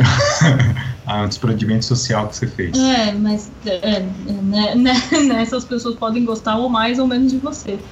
Mas, mas é que eu acho que é, o amor verdadeiro dessa maneira que o Douglas colocou, também acredito, não tem, cara, não dá. Mas também não dá pra dizer que alguém ama alguém se não tem algum.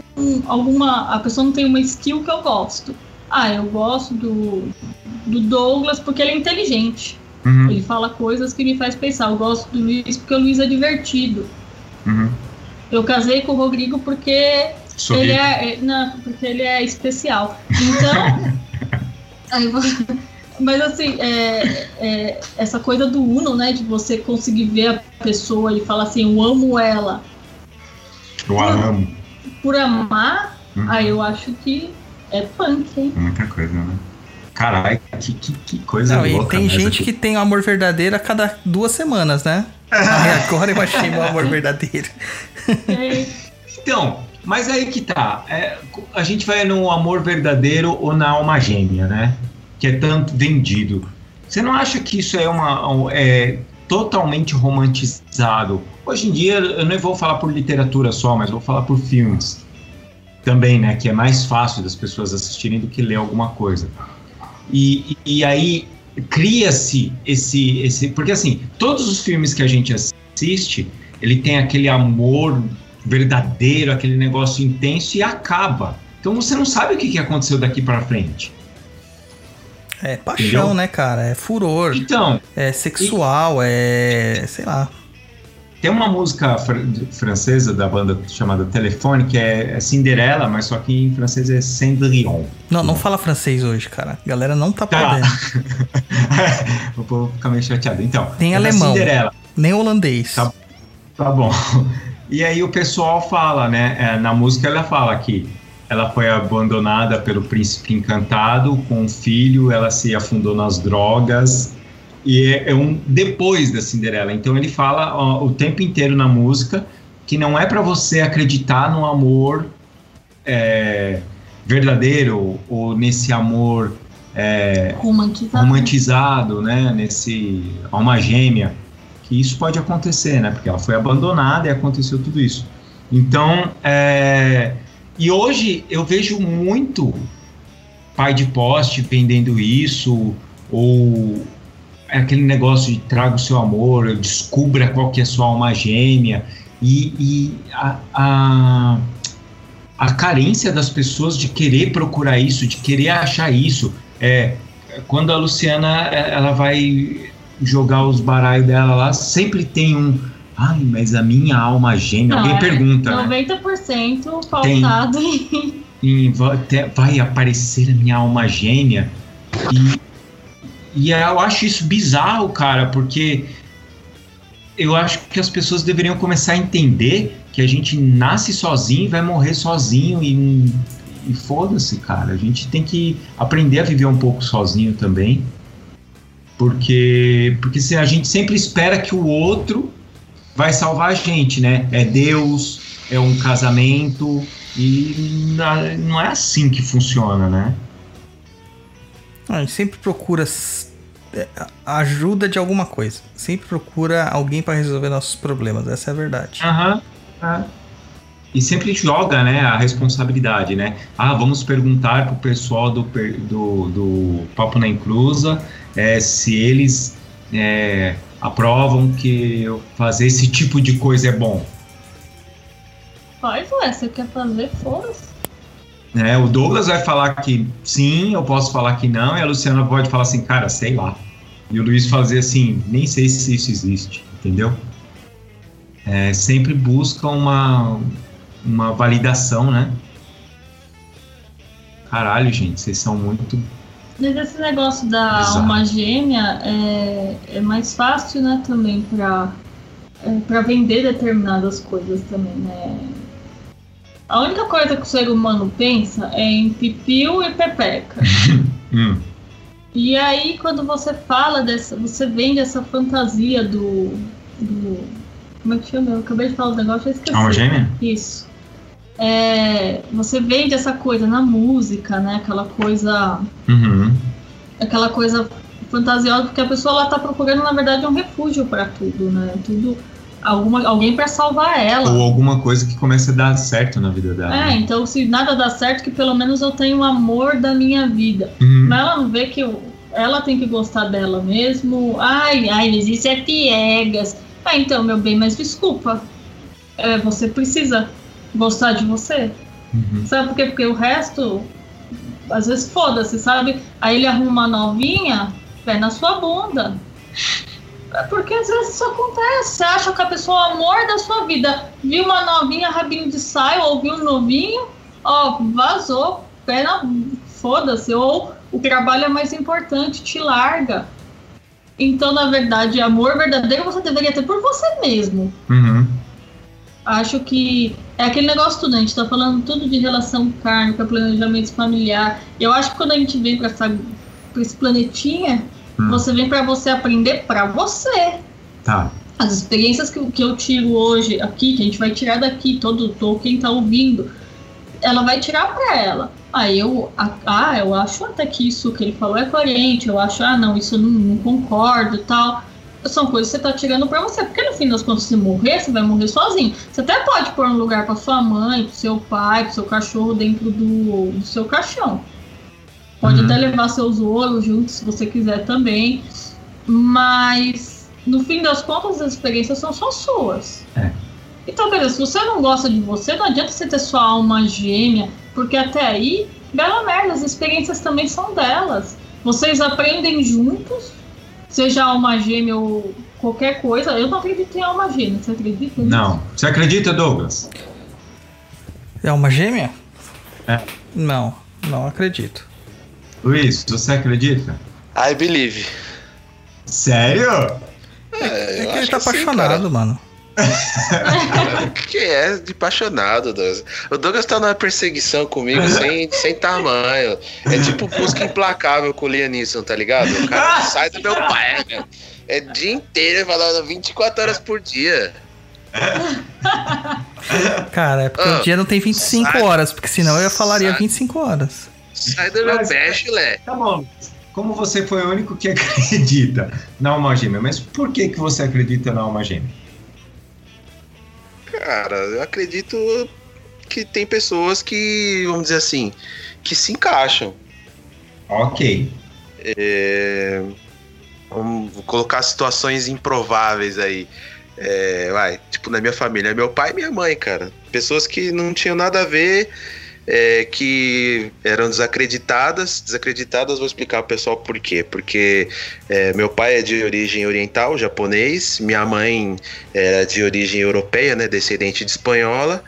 E o japonês muito tradicionalista não aceita, ou não aceitava, né? Não digo hoje, mas antigamente não Uhum. aceitava a questão de misturas de raças, né? Minha mãe mais velha já tinha é, um casamento anterior, que ela ficou viúva, então minha mãe teve muito problema com a família do meu pai de não aceitar o relacionamento. Mas mesmo assim, enfim, levaram o relacionamento à frente, tiveram a vida deles, foram felizes, né? Meu pai, para quem não sabe, já é falecido. Então, acredito que um completou o outro. Tinha problemas como todo casal tem, é, uma coisa aqui e outra ali, mas o dia a dia vai aprendendo a conviver, entendeu? E eu acho que se completaram.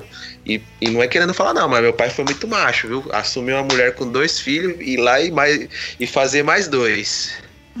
Então, mas aí você não acha que isso aí é uma afinidade? Porque assim, a alma gêmea, o que, o que é vendido é que são é, uma, é um casal, certo? Que eles Certo. sempre vão se encontrar em todas as existências que eles tiverem, porque eles foram criados juntos. Ah, Não, a verdade é que divina. Isso eu não tenho como te, te afirmar se é isso aí, porque, cara, como foi É muita gente coisa. é, não, como nós mesmos já dissemos, eu não tenho essa consciência de vidas passadas, Sim, né? sim. Eu não tenho como falar, tipo, de repente, na vida passada, quem foi meu pai é, é, foi meu O filho, Douglas. ou eu fui o pai, entendeu? Não dá Eu pra não, saber. mano, Deus me livre. Ó, e, e tem uma outra coisa, eu sei porque o pai do Luiz tava com a mãe do Luiz. Porque a mãe do Luiz, quando jovem, cara, a mãe do Luiz era lindíssima. É, ela é bonitona. Ela ainda é muito bonita. Ela Só é bonita, muito Só, Verdade. só porque ela foi loira dos olhos azuis. Não, não, não. Não, Não, tem não, nada não a é ver. não. Ela ainda é bonitona, Não, não é por isso, não. Não tem nada a ver. Ela, ela é uma mulher bonita até hoje. Sua mãe tá com quantos anos, Luiz? Minha mãe tá com 77. Então, Ah, ela e é ela ainda é bonita até hoje. E ela, ela mostra as fotos dela de jovem e ela também tem uma irmã gêmea, né? Idêntica. E, cara, elas eram lindíssimas, cara. Coisa absurda. O Japinha, na hora que passou ali no ponto de ônibus, bateu o olho na mulher, não aguentou, o coração pulou pra fora. Opa, essa aí mesmo. Tá certo. Então, gente, tem mais alguma coisa que vocês queiram falar? Luciana, tem você que quer falar mais alguma coisa? Um ponto que você quer chegar? Ou você acha que já dá pra gente. Vocês acham que já dá pra passar pra perguntinha do pessoal? Não, acho que pode ir pras perguntas, não sei o que vocês acham. Vamos. Douglas, tem alguma coisa? Não, só quero falar que o Fábio de Oliveira Almeida, o Fábio lá do Espiritualidade, e tá é, praticamente fazendo um episódio à parte aqui no chat, cara. São pontuações muito legais dele. Sim, sim. Não. Vamos lá, Podemos, então. então podemos começar as perguntas? vamos lá. Então vamos lá. Primeira pergunta é do senhor Cláudio Cruz. A primeira, existe maldição hereditária? Se existe, tem como quebrá-las? Vocês querem que eu leia Vai- todas ou vai respondendo vez. por uma não, por vai uma? Um por vez. Então por vai. vez. É pra Quem vai responder? responder? Não, Sim. existem maldições hereditárias, sim. Magia, é, você consegue fazer o escopo que você quiser da magia. Se você determinar que vai ser até a última. É, o último descendente seu, até que um meteoro parta a Terra em dois, vai rolar isso aí, cara. Até se tiver um ponto de alimentação pra esse tipo de maldição, vai rolar sim. Vai rolar. E claro que tem como quebrar. Tudo dá pra ser desfeito. Tudo. Aí eu recomendo que você consulte seu guia de confiança.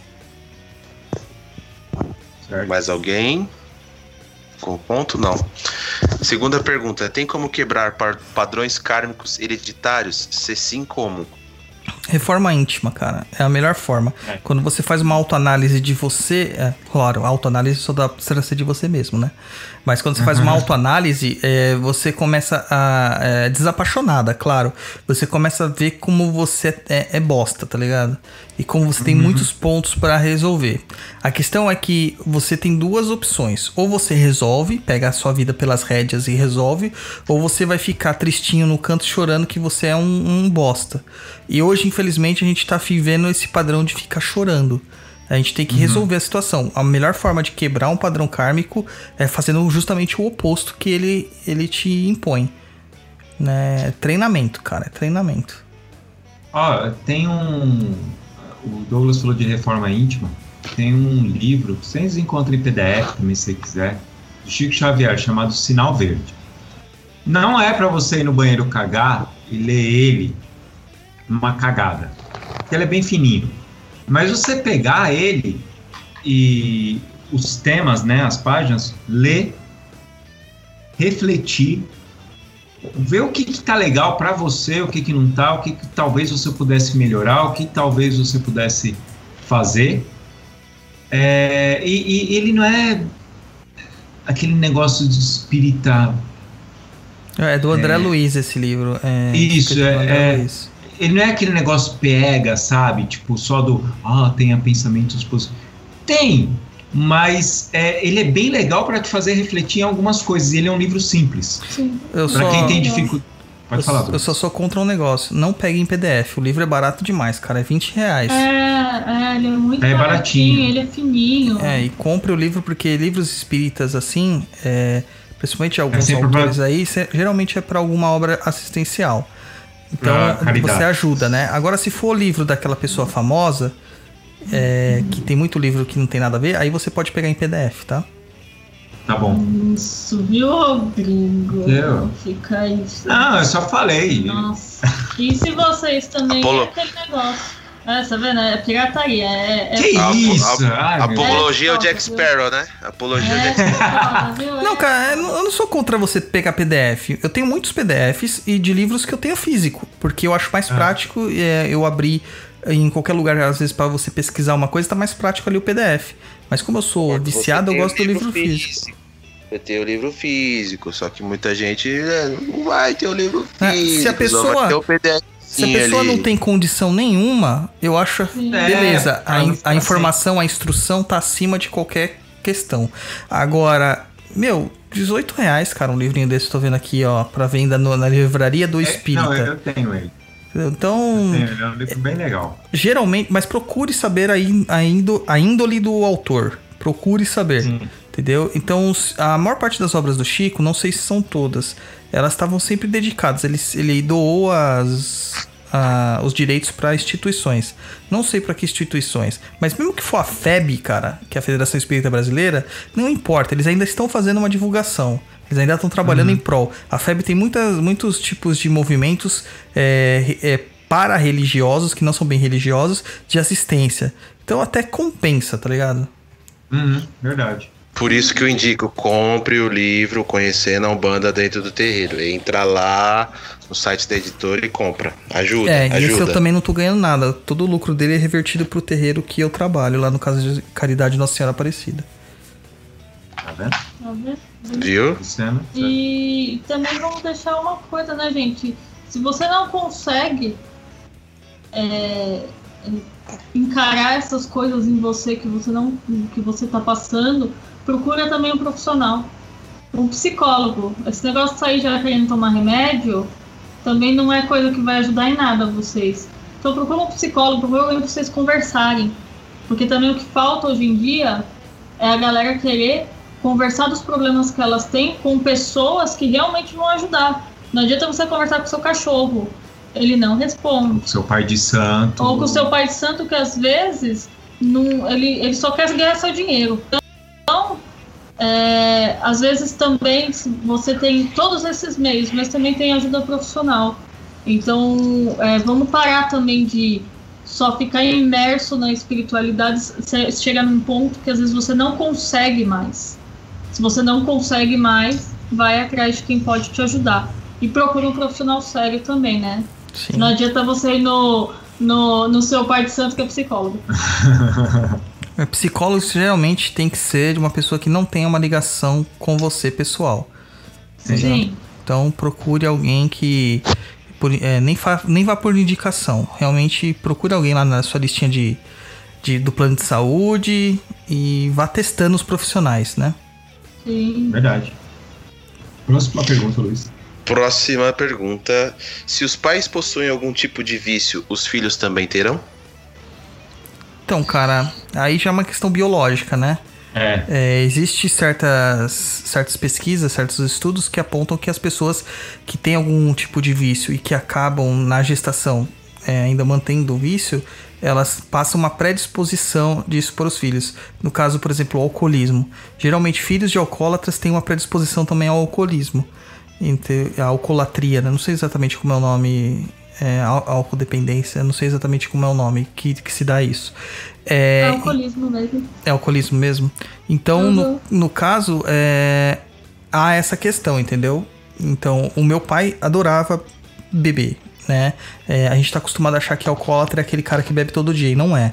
Entendeu? O alcoólatra é aquele cara que precisa de uma bebida pra se provar algo ou pra se sentir bem. Então, meu pai ele só bebia de final de semana, mas ele exagerava, sempre exagerou. E eu tenho certos problemas quanto ao consumo de álcool, porque eu sei que eu não tenho é, parâmetros, sabe? Eu não consigo parar. Então eu evito. Sim, é, eu, eu sou também filha de alcoólatra. Meu pai morreu bebendo. E de uma família de alcoólatras. E, e, e os grupos, como a gente. Eu participei de grupos desde cedo. Que Inclusive, grupo você passou? Só para só as pessoas É, entenderem, é, sim, ver é. que humanizar, né? Entender É, que. é, sim, eu passei em AA, passei em Alanon, passei em Alatim, passei no CAPS, é, tudo, e passei em psicólogo em grupo para conseguir conviver com aquela situação. Porque quando eu falo que meu pai be- bebia, era meu pai bebendo 7 litros de pinga por dia. Então Tá era uma. Pega! É, é, meu pai era uma, era uma pessoa excelente. Quando não Eu tinha remédio digo junto, né? O diabo que o carregue, porque o diabo não merece. E, e quando não tinha Não tinha remédio, remédio junto, quando né? não tinha droga, meu pai era uma pessoa bem complexa. E, e a predisposição era uma coisa muito conversada com, os- com os filhos. Porque todos os filhos podiam estar na, na predisposição, até por tanto dizerem isso, né? E é porque a bebida, no fim das contas, podia ser uma fuga para N situações. Então é é mais é mais do corpo mesmo do que isso não, não- Espiritual. não vem do espiritual. Eu não acredito nisso espiritual. E os meus irmãos não bebem também. é, porque eles têm ah, essa mesma coisa que o Douglas falou. Tem um deles que não sabe o momento de parar. Então é melhor não beber. Eu bebo. Mas eu não tenho necessidade de beber. Eu bebo uma vez por ano. Uhum. É, mas mesmo É. assim, você bebe um pouquinho já é tipo. não É, não sou, não, não tenho necessidade de bebida, mas querendo ou não, todo filho de alcoólatra, no fim das contas, tem predisposição e tem medo. Principalmente quando a gente vê o quanto aquilo é negativo, né? Destrutivo pra família. É, aquilo, é, isso, cara, é, eu não tolero droga por essa questão. Por mais tosca que eu possa parecer, mas eu, eu sou bem caxias com algumas coisas e todo tipo de droga pra mim é, é você ser muito covarde com as pessoas ao seu redor. Então, com você mesmo, né? Mas você mesmo foda-se, o que eu, eu penso na família nesse momento, porque eu fui família. Então eu acho que não, não tem nada a ver. Mas é uma questão de predisposição. Se vocês procurarem isso, eu acho que no próprio site do CAPS explica sobre esse tipo de coisa. Se você tem alguém nessa situação, o CAPS é uma ótima, um ótimo jeito para você ajudar os familiares. Porque o, o alcoólatra, o drogado, dependente, né? dependente químico de qualquer coisa, ele tem que procurar ajuda por ele, mas o familiar tem que se cuidar porque é muito tóxico. E é gratuito o CAPS, né? Totalmente gratuito. Qualquer desses grupos que eu falei, totalmente gratuito e, e é de uma E assistência. se a pessoa não quiser ir, vocês têm o direito de ir se tratar porque vocês também estão doentes. Sim, é, porque todo mundo está doente. Uma família de dependente químico, todos são doentes. Então, é, acho que essas. E aceitar, né, que tá doente, né? Ah, mas eu não tenho uma doença, eu não, não tô bebendo, é meu pai. Não, não importa. Não, meu pai é- ou minha mãe, não A gente importa. está falando aqui de uma coisa que é legal, que é a reforma íntima. É. Por que não se melhorar? Se é uma situação que em pequena ou grande escala te faz mal, por que não se melhorar? Eu acho que tudo é válido quando a gente abre, se expande um pouco, né? Isso. Vou fazer o jargão, vai. Vamos tirar, pensar fora da casinha. E Vamos para a próxima pergunta. Respondida aí. Alguém mais alguma objeção? Não? Só isso mesmo. Então vamos lá. Ângela R. Santos. O Cláudio fez uma pergunta e eu também gostaria de saber. Quando sugeri o tema, e acredito que outros também, é porque minha família vem de uma maldição hereditária. Tem como encerrar o ciclo para facilitar a vida de nossos filhos? Então, Angela, você já conversou comigo sobre isso e você sempre é, bate muito nessa tecla, né? Repete essa situação. Minha família tem uma maldição familiar, minha família tem uma maldição familiar. Lembre-se que eu falei quando respondendo ao Cláudio de que enquanto uma maldição estiver sendo alimentada, ela vai existir. Entendeu? Então, o fato de você acreditar que a maldição está impugnada, na, está imputada na sua família, isso já faz com que ela seja alimentada. Então, mesmo que você faça qualquer ritual para encerrar esse ciclo, para encerrar com essa maldição, enquanto vocês continuarem alimentando isso, isto vai sempre estar presente na vida de vocês. O que se recomenda muito fazer neste caso é criar um tabu realmente sobre esse assunto. Faça os rituais, eliminem essa, essa situação da vida de vocês e não toquem mais nesse assunto. Ponha uma pedra em cima disso. Entendeu? Porque senão. Foi tratado, né? É, foi resolvido, entendeu? Uhum. Então isso vai ser retro- sempre retroalimentado pela sua, pela sua é, credulidade sobre o assunto. E para deixar o Roy nervoso, veja a chave mestra.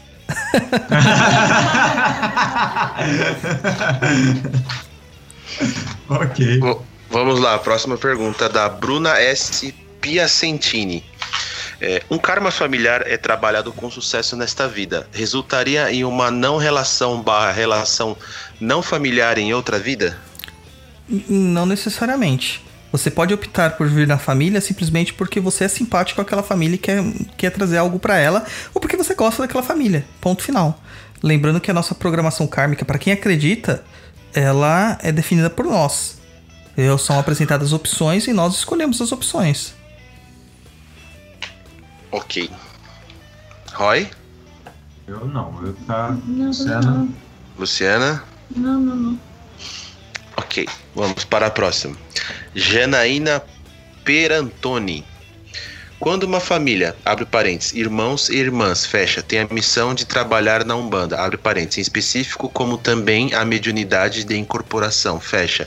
Isso é passado para a geração seguinte? Mãe para filha, por exemplo? Cara, minha mãe não é médium. Mas existe uma questão é, biológica também nisso aí. Médium, a mediunidade, ela não acontece só de forma espiritual. Ela acontece de uma forma medianímica. Ou seja, o ânima do médium, né? O princípio anímico do médium, mais o princípio mediúnico, que é o da comunicação com o plano espiritual. É, não necessariamente você vai precisar ter um familiar que seja médium. Porque senão a mediunidade nunca teria começado. Ela tem que começar de algum ponto. Ou se a primeira pessoa que nasceu fosse médium, todos, todo mundo seria. E não é bem assim. Existe uma combinação de fatores aí, né? Um conjunto de fatores que levam a isso. E a predisposição biológica é uma delas.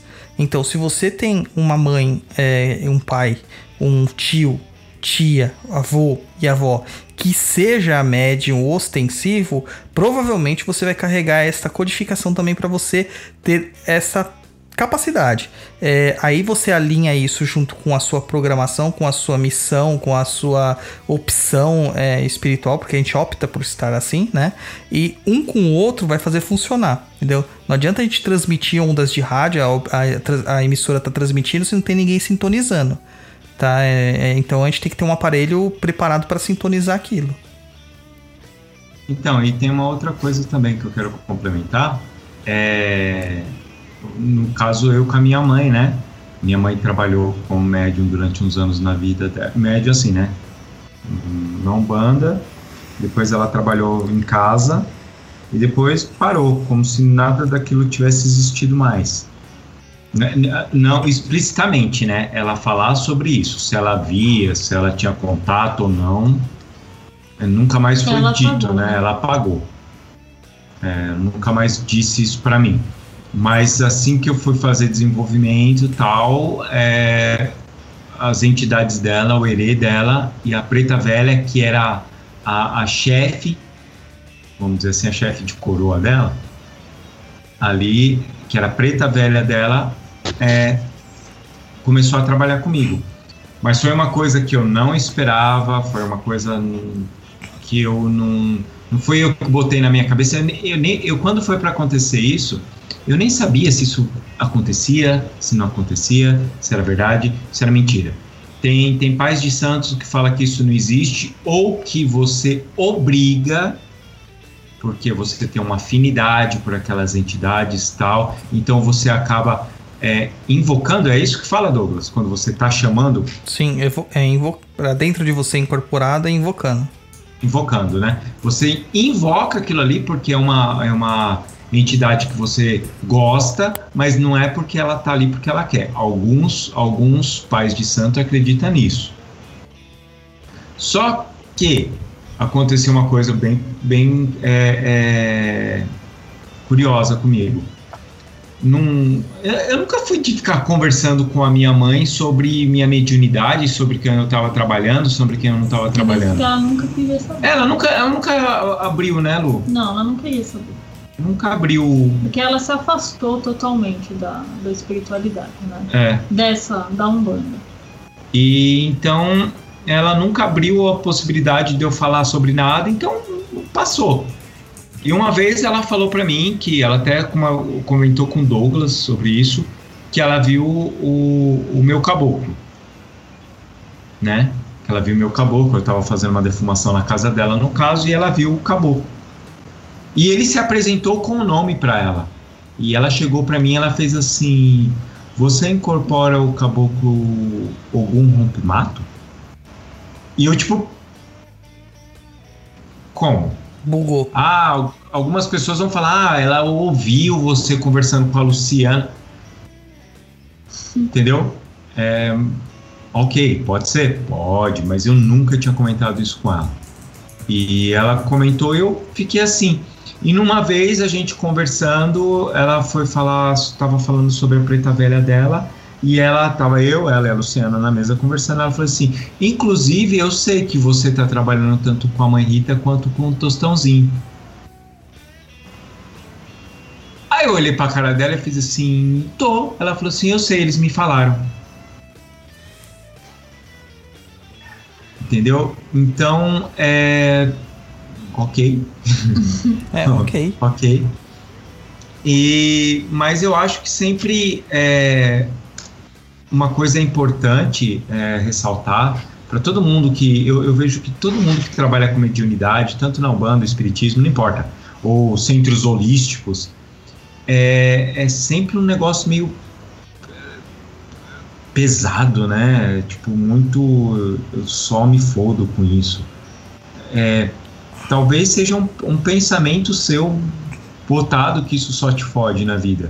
De repente, é, se você muda o seu parâmetro, o seu ponto de vista, que não, ok, está acontecendo isso, mas eu não tenho obrigação de trabalhar assim porque a minha mãe é, não trabalhou, então eu tenho que. Não, gente, vamos deixar um negócio mais simples. Trabalha porque você quer trabalhar, porque você tem afinidade e tal, e para de ficar jogando aquele argumento que é chato, enche o saco. Toda vez que você vai conversar com alguém, você fala: ah, eu trabalho assim porque a minha mãe deixou de trabalhar e eu tenho que carregar esse fardo. Gente, isso não tem que nada. Você carrega porque você quer. Tem que ir por quê? Não, tem porque você quer, você tá afim. E vamos lá, segue o jogo. Luiz. Vamos lá. É, próxima pergunta da Isa Pinheiro. Se uma mãe que deveria trabalhar espiritualmente não trabalha, isso passa para o filho ou a filha? Eu o acho que eu respondi. já respondeu. É. Vamos lá. Bruno Aragão. Os filhos escolhem os pais antes de reencarnar? Dentro da minha perspectiva, sim. Mas não é uma coisa assim, simplesmente. é, é, só tem essa opção, entendeu? Não é bem assim. Du? Ai, Deus que me proteja disso?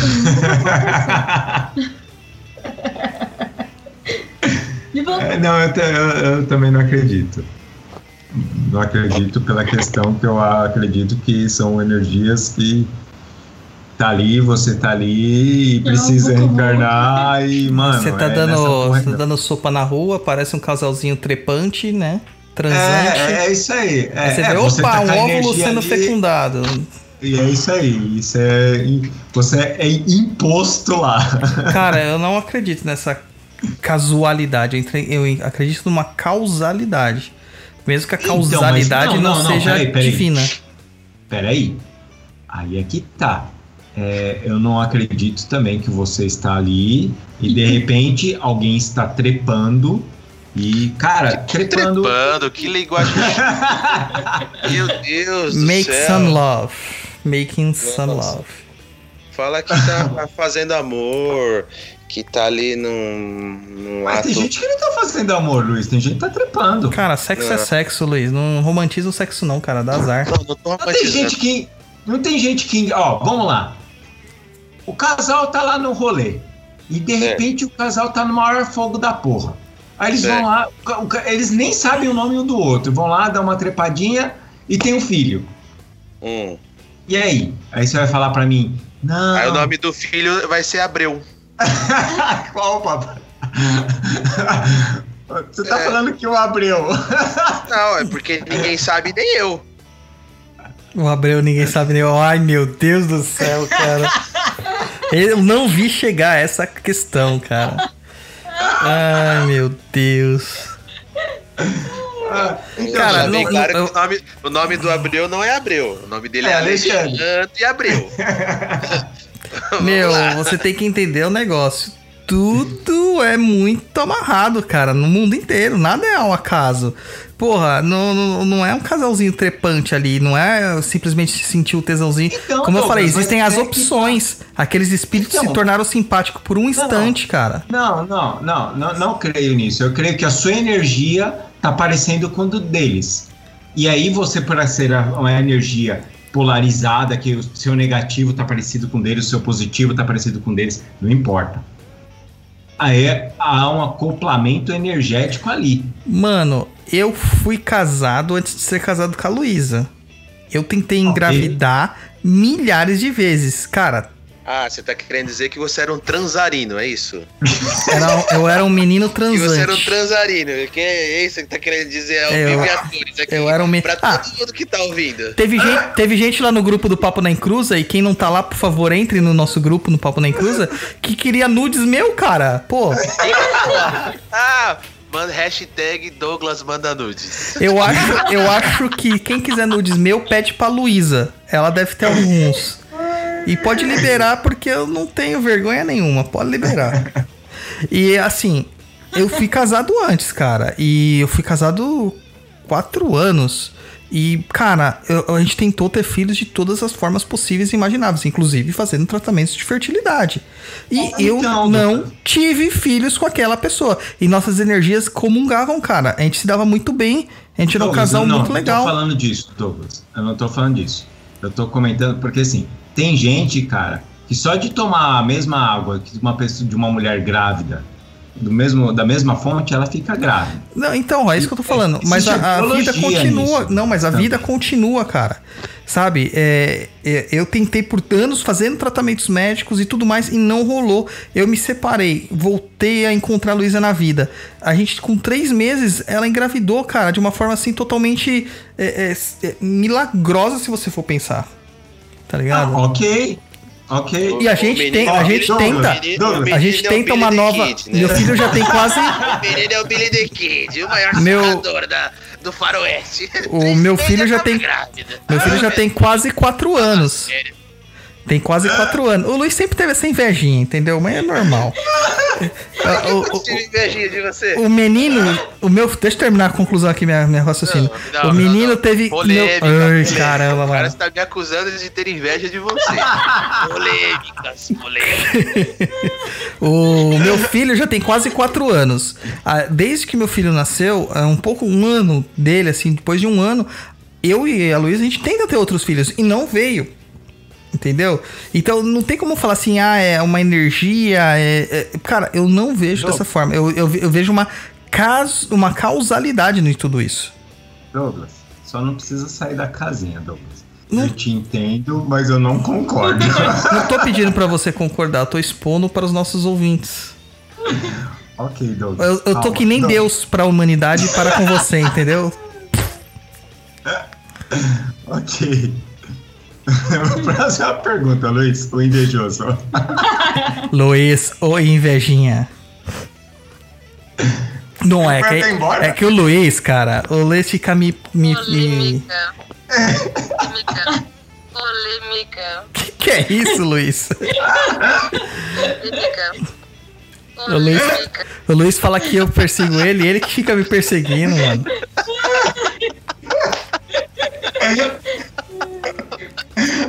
Ai, cadê o meme do menino, dos mas- mamilos? Polêmica. Mamielas, polêmicos.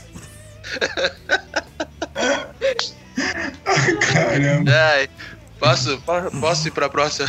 pode. Se você conseguir falar, Vamos lá, concentra, respira, vamos lá. não ri, É, Luiz. Rafa- Rafaela Gomes. As doenças hereditárias são vícios que passam de geração em geração? Não acho, cara. Assim, Polêmica. Ah, as questões, as doenças hereditárias, eu acho que são. é, também, como tudo, é um conjunto de fatores, né? É, se no seu DNA tá bugado lá, se seu código tá escrito errado, cara, vai passar para a próxima geração. É uma questão é, biológica. É, claro que nós sabemos que agora metade dos físicos vão morrer, que ela, pela questão quanticamente manda muito nas predisposições do ser humano que você pode, de uma forma ou de outra, acessar certos chaveamentos aí do seu DNA e, e aquilo que era recessivo para diversos é, antepassados, para você se torna alguma coisa marcante, né? Se torna ativo. Então, não acredito que sejam vícios de hereditariedade astral, espiritual, mas mais questões biológicas. É, eu também. Sim, eu também. Mesmo pensamento do Douglas. Próxima pergunta. Continua ainda da Rafaela. Qual o aspecto kármico e ou programado na questão de irmão gêmeos? E quando um morre antes ou no hora, na hora do nascimento? E quando um morre antes ou na hora do nascimento? Então, segundo a visão espiritualista da coisa, irmãos gêmeos são dois espíritos simpáticos que têm é, vivências próximas e que precisam experienciar é, o, a atitude de compartilhar a mesma existência e divisão de atenções. Existem os, roman os romantistas, né, os romancistas do, da espiritualidade, que dizem que são, são espíritos antipáticos, que se odeiam e que são obrigados a conviverem juntos. Mas quem presta atenção a irmãos gêmeos vê que isso não faz muito sentido, porque os irmãos gêmeos eles são muito ligados. Eles se gostam muito, cara sabe? É, é, muito próxima. A minha esposa, como eu falei, ela é gêmea. E ela tem uma ligação com a irmã gêmea dela, assim, de uma tá distante da outra e sabendo empaticamente como a outra tá se sentindo. E isso é um porre. Né? A mãe do Luiz, a mãe do Luiz também é gêmea univitelina, né? É, com a tia Sim. dele, e elas também têm a mesma a predisposição, né? E a mãe do Luiz não é macumbeira. Já foi. É, mas não é. Né? Então você tem que. A gente tem que entender que existem coisas além do, do, do da, da causuística ali, de, do, do, do do gameta, né? Do, do, Esqueci o nome. Dos gametas masculinos e femininos quando eles formam o embrião, do embrião ter se dividido e aquelas células não terem formado um único ser e sim dois.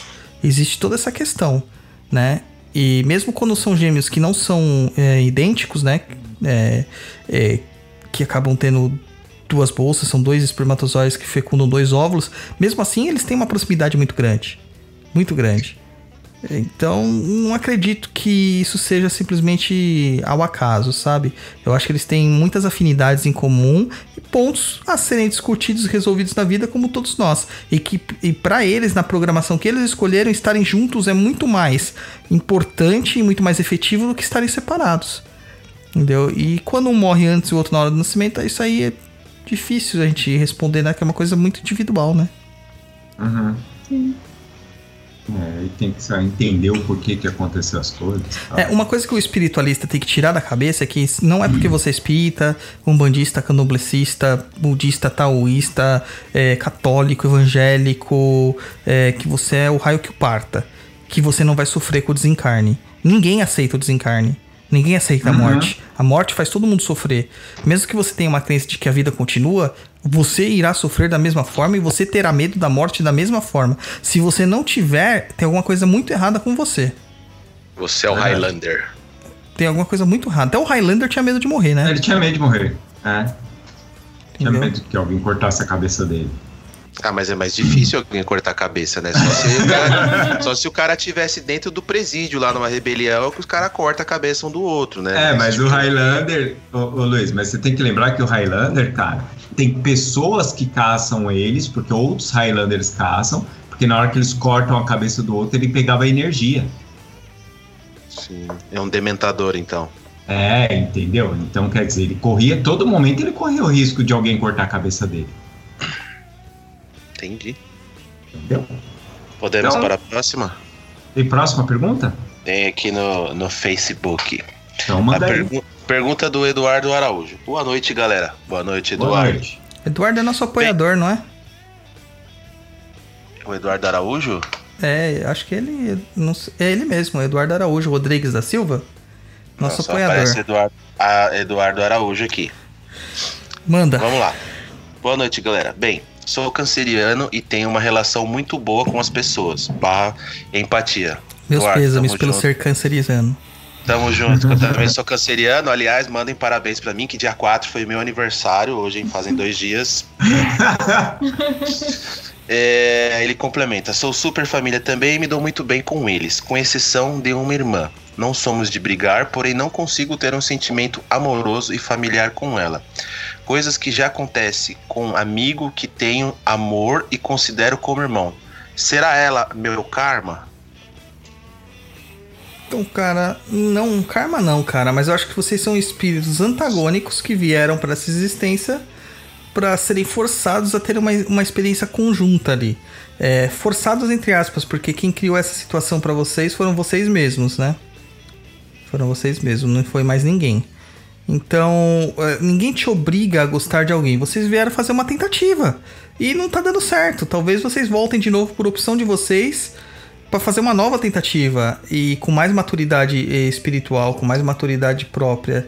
Então, então uma coisa assim que não é karma, é uma relação de benefício mútuo que não deu certo. Uma sociedade que não, não, não vingou, entendeu?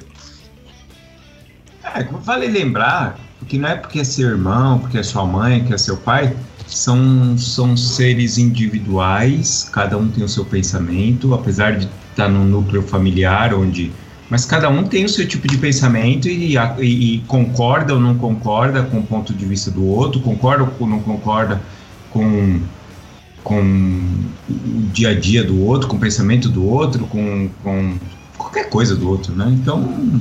Não, porque é família que todo mundo vai se gostar, né? Aliás, família é. se ama, odeia ao mesmo tempo, né? Tô só se odeia. Família e família A. Pronto? Posso para a próxima? Pronto, pode. É, Jaqueciel Gomes Matos. Amor se conquista cada dia é igual confiança ou não? Cara, eu acho que o que se conquista cada dia é respeito. Amor é uma condição que acaba advindo com o tempo. Eu não sou desses muito românticos que acreditam que o amor é uma condição inata do ser humano. Eu acho que é uma questão cultivada e construída. Amor é uma, uma coisa só. O Rompimato fala uma, uma, uma coisa muito legal quando vem perguntar essas coisas para ele.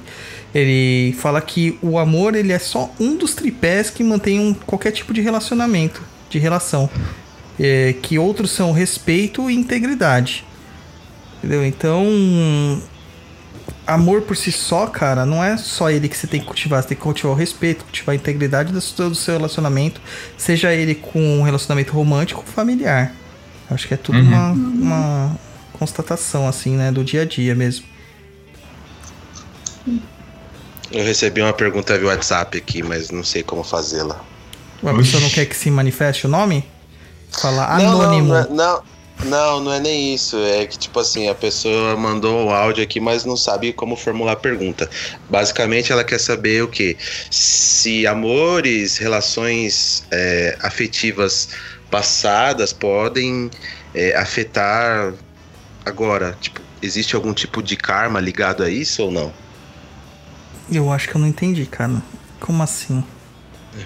Tipo assim, em outras vidas, é, ela teve relacionamentos e esses relacionamentos podem vir é, a causar problemas nessa nova encarnação? Sim, se ela tiver tido um relacionamento com um espírito obsessor, que hoje se transformou num obsessor, sim. Ele vai sentir que ele ainda é propriedade dela. A gente tem isso aí fartamente divulgado na literatura espírita, né? Que são seres que não conseguem se libertar das existências anteriores. Então ele vai tentar de todas as formas prejudicar o momento atual. Mas, cara, para isso já existe terreiro, já existe centro espírita, é, painel de desobsessão, salas de desobsessão, giras de desobsessão que fazem isso aí, encaminhamento de espíritos e tal. Se ele tiver encarnado, tem polícia. É, se tiver encarnado, tem polícia. Então, tem mais alguma pergunta aí no, no chat do, do YouTube? Porque eu não tô com ele aberto aqui. Não, não. aparece aqui para mim, pelo menos. Parou no Fábio não, aqui. Pra mim também não. Isso. E acho que todo mundo ficou intimidado. Porque o Fábio, ah. tem, o Fábio tem muita propriedade no que ele fala. Apesar de ser comunista. Pronto, ó, Douglas. é nada, o Fábio é gente boa pra caramba. Bom, aqui para mim também não aparece mais nada. Algum complemento, alguma coisa mais para falar? É, então, uh, complemento é, vocês viram como que é que funciona, a gente vai, conversa, cada um tem um ponto de vista e, e às vezes a gente faz as misturas, algumas pessoas podem ficar até um pouco assim, é, mas não é sobre só sobre espiritualidade que vocês conversam, porque vocês estão falando de ir no psicólogo, porque vocês estão falando disso, porque eu tenho sim é, maldição hereditária e vocês não explicaram para mim. Gente, se a gente soubesse realmente como que faz isso, provavelmente estaríamos cobrando, uhum.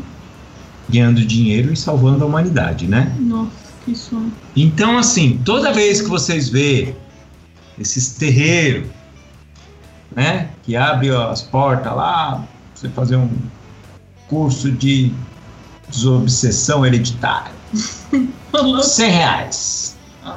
Vamos lá, que você vai Constelação familiar? Não sei, Douglas, da constelação familiar, porque a constelação familiar é. é- eu, eu conversei com pessoas que falaram que é bacana, funcionou para elas. Então, mas eu vou falar mais do terreiro mesmo, do- de coisas assim. Toma cuidado, entendeu? Porque a gente, a gente não tem. Se, se existisse pessoas que funcionassem assim, é, é, às vezes é mais complexo. Você vai, você tem que ir durante uns meses fazer o trabalho que a entidade pediu ou que na casa espírita pediu, com o tempo para que isso vá se dissolvendo e seja resolvido, Sim. né? É, de repente é interessante você é, procurar ajuda espiritual daquilo que você acredita, de preferência em lugares onde você não vai pagar por isso, Uhum. porque às vezes o pagamento é dependência para você continuar indo, mas vá num. Ah, eu tô indo no centro espírita ou eu tô indo na casa de um bando, o caboclo pediu para eu vir durante três meses, fazer tal coisa durante um mês, então você faça aquilo que foi pedido para você. Uhum. E se é uma coisa que você pode tentar resolver com as pessoas, para Também também conversa, só né? procurar o espiritual também e converse com as pessoas. Ou não converse, resolva daquilo da maneira é, que também precisa ser resolvida, porque a gente está aqui para aprender alguma coisa ou para resolver alguma coisa, não sei, vai como cada um de vocês acredita. Mas se tem alguma coisa para resolver ou, ou, ou algo que vocês acham que precisa ser quebrado, é, também precisa da sua força, né, da sua vontade de querer mudar aquilo. Porque fica muito fácil também tudo vocês jogar na mão do, do espírito, né? Tudo dentro Ou é culpa da outra pessoa, né? é, ou tudo na culpa do outro, você também não se analisa um pouco, você também pode ser um cozinho. Às vezes a gente precisa olhar pra gente e falar, porra, eu sou um cozinho também, preciso parar, né? Eu falo que minha mãe é um cu, mas eu sou só o fruto do cozinho também, né? Então, se olha também um pouco antes de também só sair apontando pro cara que é chato ou pra situação que não é legal. Além da, da ajuda espiritual, vale um pouco também de autoanálise e de tentar mudar a se mudar, porque o outro você não muda. Deixa eu, deixa eu avisar pra vocês, gente. Um beijo para o outro, foda-se. Cada um que tome conta do seu. O outro você não muda. A cabeça é como é como a gente ficar aqui agora os três tentar chegar num ponto em comum da maneira que a gente pensa, os Uhum. quatro, né? O, o Luiz ele ainda é mais é mais o pensamento dele ainda é mais mais tranquilo que os nossos os nós três, aqui até meu eu e o Rodrigo apesar de a gente pensar parecido, a gente não. É só Não, várias parecido. coisas, é, só é, parecido. é. É, não, não é nada igual. E a gente não vai chegar num, num- num ponto que a gente vai olhar e falar, é isso, porque isso não existe. Esse tipo de coisa não existe. A gente vai olhar aqui, cada um vai dar o seu ponto, cada um vai continuar vivendo da maneira, do- da maneira que acredita. E fazendo as coisas da maneira que acredita que faz bem. Também porque, no fim das contas, se a luz apagar e a gente só ficou aqui falando durante duas horas merda, foi só isso. E se foi o que o Douglas falou for o, for o real, se foi o que o Rodrigo, se é o que o Luiz, se é o que é eu, não importa, gente. No fim das contas, você tem que. Você veio pra cá? Veio. Tá convivendo com pessoas que é difícil? Pois é, a gente convive com gente difícil a vida inteira. Você pode mudar o outro? Não pode. Quem muda? Você. Você. É o famoso ditado cigano: os incomodados que se mudam. E E você que se muda. e você que se muda, não é o outro. Ah, mas eu queria ajudar, então você não ajuda quem não quer ajuda. Você oferece sua mão. Se a pessoa não quer, você faz o melhor por você. Às vezes também tem aquilo, né? Quando você se muda, algumas coisas ao seu redor mudam também. De repente as pessoas veem uma melhoria em você e começam a ver que ela também não está sendo legal da maneira que ela age. E também se não tá, você não tá aqui para salvar o mundo de ninguém. Então eu acho que é interessante que procure ajuda espiritual porque é importante. E não importa o que vocês acreditam ou não acreditam, ou se vocês acham que a gente só falou um monte de bosta aqui. Legal, cara. A gente não tá aqui para mudar a cabeça de ninguém. Eu acho que todo mundo aqui tem o direito de pensar o que quiser.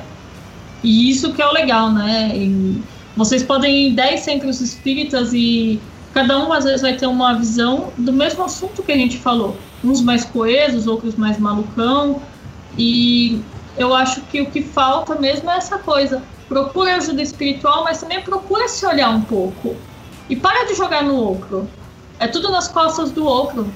Se não é nas costas da pessoa que tá viva, é nos mortos. Vai lá no, no terreiro para falar, para jogar nos mortos. Como se alguém tivesse que resolver os seus problemas. Mas ninguém vai resolver, não, viu? É. Gente, ficou, todo mundo ficou quieto. Depois dessa exposição da Luciana, acho que ela fechou o assunto. Então, despedida da, do Douglas. Eu só tenho a dizer tchau. e comprem o meu livro. Comprem o meu livro. Verdade. Luiz. Galera, muito obrigado por estarem até essa hora nos acompanhando aqui nesse programete maravilhoso. Lembrando dos recadinhos aí, tem o livro do Douglas. Vocês podem entrar lá no, no site da editora. Como é que é o nome da editora mesmo, Douglas? Sana. Editora isso. Nova Senda. Nova Senda, é isso aí, Nova Senda, para comprar o livro. Agradecer o pessoal que está no Padrim, convidar vocês para nos ajudarem a manter esse programete no ar. Se não for com dinheiro, compartilha, curte, comenta, é, passa pro cachorro, pro vizinho, pra tia que mora lá na Argentina, no Paraguai, pro primo que tá no Japão. E não esquecem, Everton, você foi o cara sorteado para escolher um quadradinho da nossa batalha naval. O Everton. Nicolas de Oliveira. É, Eu mandei um e-mail pra ele, espero que ele entre em contato agora com a gente, porque eu vi que ele não está no nosso grupo lá no Facebook. Everton, entre em contato com a gente aí, responde o e-mail do Douglas. E também não esquecer de nos agregar aí nos seus agregadores de podcast, tanto no para Android quanto no iTunes, deixar aquele like de cinco estrelinhas maroto para dar aquela fortalecida no nosso programete aqui. E para quem chegou no finalzinho e não ouviu, estamos também no Spotify. Toca a Segura. musiquinha, toca a musiquinha do Aleluia. Aleluia. Se, segura, rapaziada. Segura que o seu encruza tá aqui, tá pulando barreira. Tá chegando, e tá chegando, e cada vez mais longe. E agora ficou fácil. Entrou lá no Spotify, digitou lá Papo na Encruza, pá, já tem lá os episódios pra você ouvir. Beleza? Muito obrigado aí por estarem compartilhando seu tempo, ouvindo o que a gente tem pra falar, seja a nossa verdade, a sua verdade, mas é sempre bom ter aquele conhecimento, beleza? Fica aqui meu agradecimento, até o próximo programete. Luciana. Gente, compra o livro do Douglas. Vai ser mensagem subliminar. né? Falando-. A gente pode pôr Jequiti no meio dessa merda, né? As pessoas Silvio, patrocina nós. A gente tá falando aqui e entrar compra o livro do Douglas e a gente continuar conversando, ia ser da hora. É, eu quero aproveitar para mandar um beijo, um beijo pra Sônia. Sônia, sua linda. Quem é a Sônia, eu Lu? sei a Sônia que tá lá na França, lá em Paris, a portuguesa. Ah, Sônia, Sônia, nosso destino, Sônia. Sônia, tá, tá, tá enrolado, Sônia. Olha Não é só. Não é a Sônia Abrão, não, né? Não, Não. não, a gente tá. Sônia, você foi no terreiro que a gente foi, Sônia. Agora só falta, Sônia. Me arruma um emprego, Sônia. Me leva pra Paris, Sônia. Me leva, Sônia. Sônia, eu vou falar todo o programa de você, porque você, ó, tá no meu coração. E pode me mandar pastelzinho de Belém. pastelzinho- mas ela tá em Paris. né? Ai, não. Pastéis de Mas nata. pode me mandar receita, se você souber fazer, eu faço. Mas pode me mandar baguete, se quiser. A baguete, baguete boa, baguete boa. Hum, a bolacha do príncipe. Ah, o Prince, que gostosa aquela bola. Lu, tem a galera do Japão também. Ah, é, olha, povo do Japão. Nossa, gente, gente, olha, tem gente do Japão me escutando. Gente, tem uma aquarela aí que chama Sakura. Não vem pro Brasil de jeito nenhum. Gente, entre em contato. Manda pra mim. Eu pago pra você se for o caso. Mas, gente, manda, manda pra mim. Manda. O que eu vou fazer vai ser mensagem subliminar também. Compre o livro do Douglas. Manda a aquarela da Sakura pra Luciana. Manda bolacha do príncipe da França. Vai entrar bastante isso. Vai, Orangina, Lu. Aí é você que quer. Não, não, mas eu não posso pedir assim pra Sônia, né? Não, não pode, porque a Sônia é minha amiga. Ah, fala, Luiz. Oi. Esse lance aí que você quer do, do Japão aí, você tá ligado que tá tendo uma feira de anime aí, será que não tem vendendo lá? Não, Não não, vende. não, traz esse. É um material caro, né? E esses povos do evento de anime é pobre. Pobre, é 80 pau pra entrar lá, meu. Tá, mas eles Ah, gastam eles tudo com a entrada. O dia inteiro. É. Eu já fui muito nesses eventos, a gente entrava passava Ô, fome. Luiz, a, a Luciana vai nesses eventos desde os 14 anos de idade dela. É, Caramba, 80 pau pra entrar? Você tá louco? mas, mas esse ainda tá barato. Olha Comic Con XP, gente. Verdade. Mas e- o povo do Japão não esquece de mim. E lembrar da- do nosso projetinho aí que tá pra estourar, hein, gente? Vocês estão curiosos, vão ficar mais ainda. Tem um projeto muito louco aí pra acontecer, coisa que ninguém fez antes na história deste país. E, cara. Verdade. Não pode ter spoiler? Então, Não. o spoiler é a nossa brincadeirinha lá. Tem que entrar lá no grupo do Papo na Encruza, no Facebook. Procura lá, Papo na Encruza, tracinho podcast. E ó, galera, qualquer conversinha que a gente tem pra falar sobre o projeto não, não dá menos de duas horas. E já vai fazer um tempo que a gente já tá fazendo. Então, entra lá no grupo do, do podcast que a gente tem lá, Papo na Encruza, barrinha podcast. É isso? Tracinho. podcast? E Tracinho sim, podcast, é. sinal de Enfim. negativo. Isso. Podcast, vai lá que a gente sempre tá postando as coisas e começamos a nossa brincadeirinha lá. Então, beleza, pessoal. Muito obrigado aí por ouvir nosso programete no dia de hoje. Esperamos vocês no próximo. Tchau, tchau.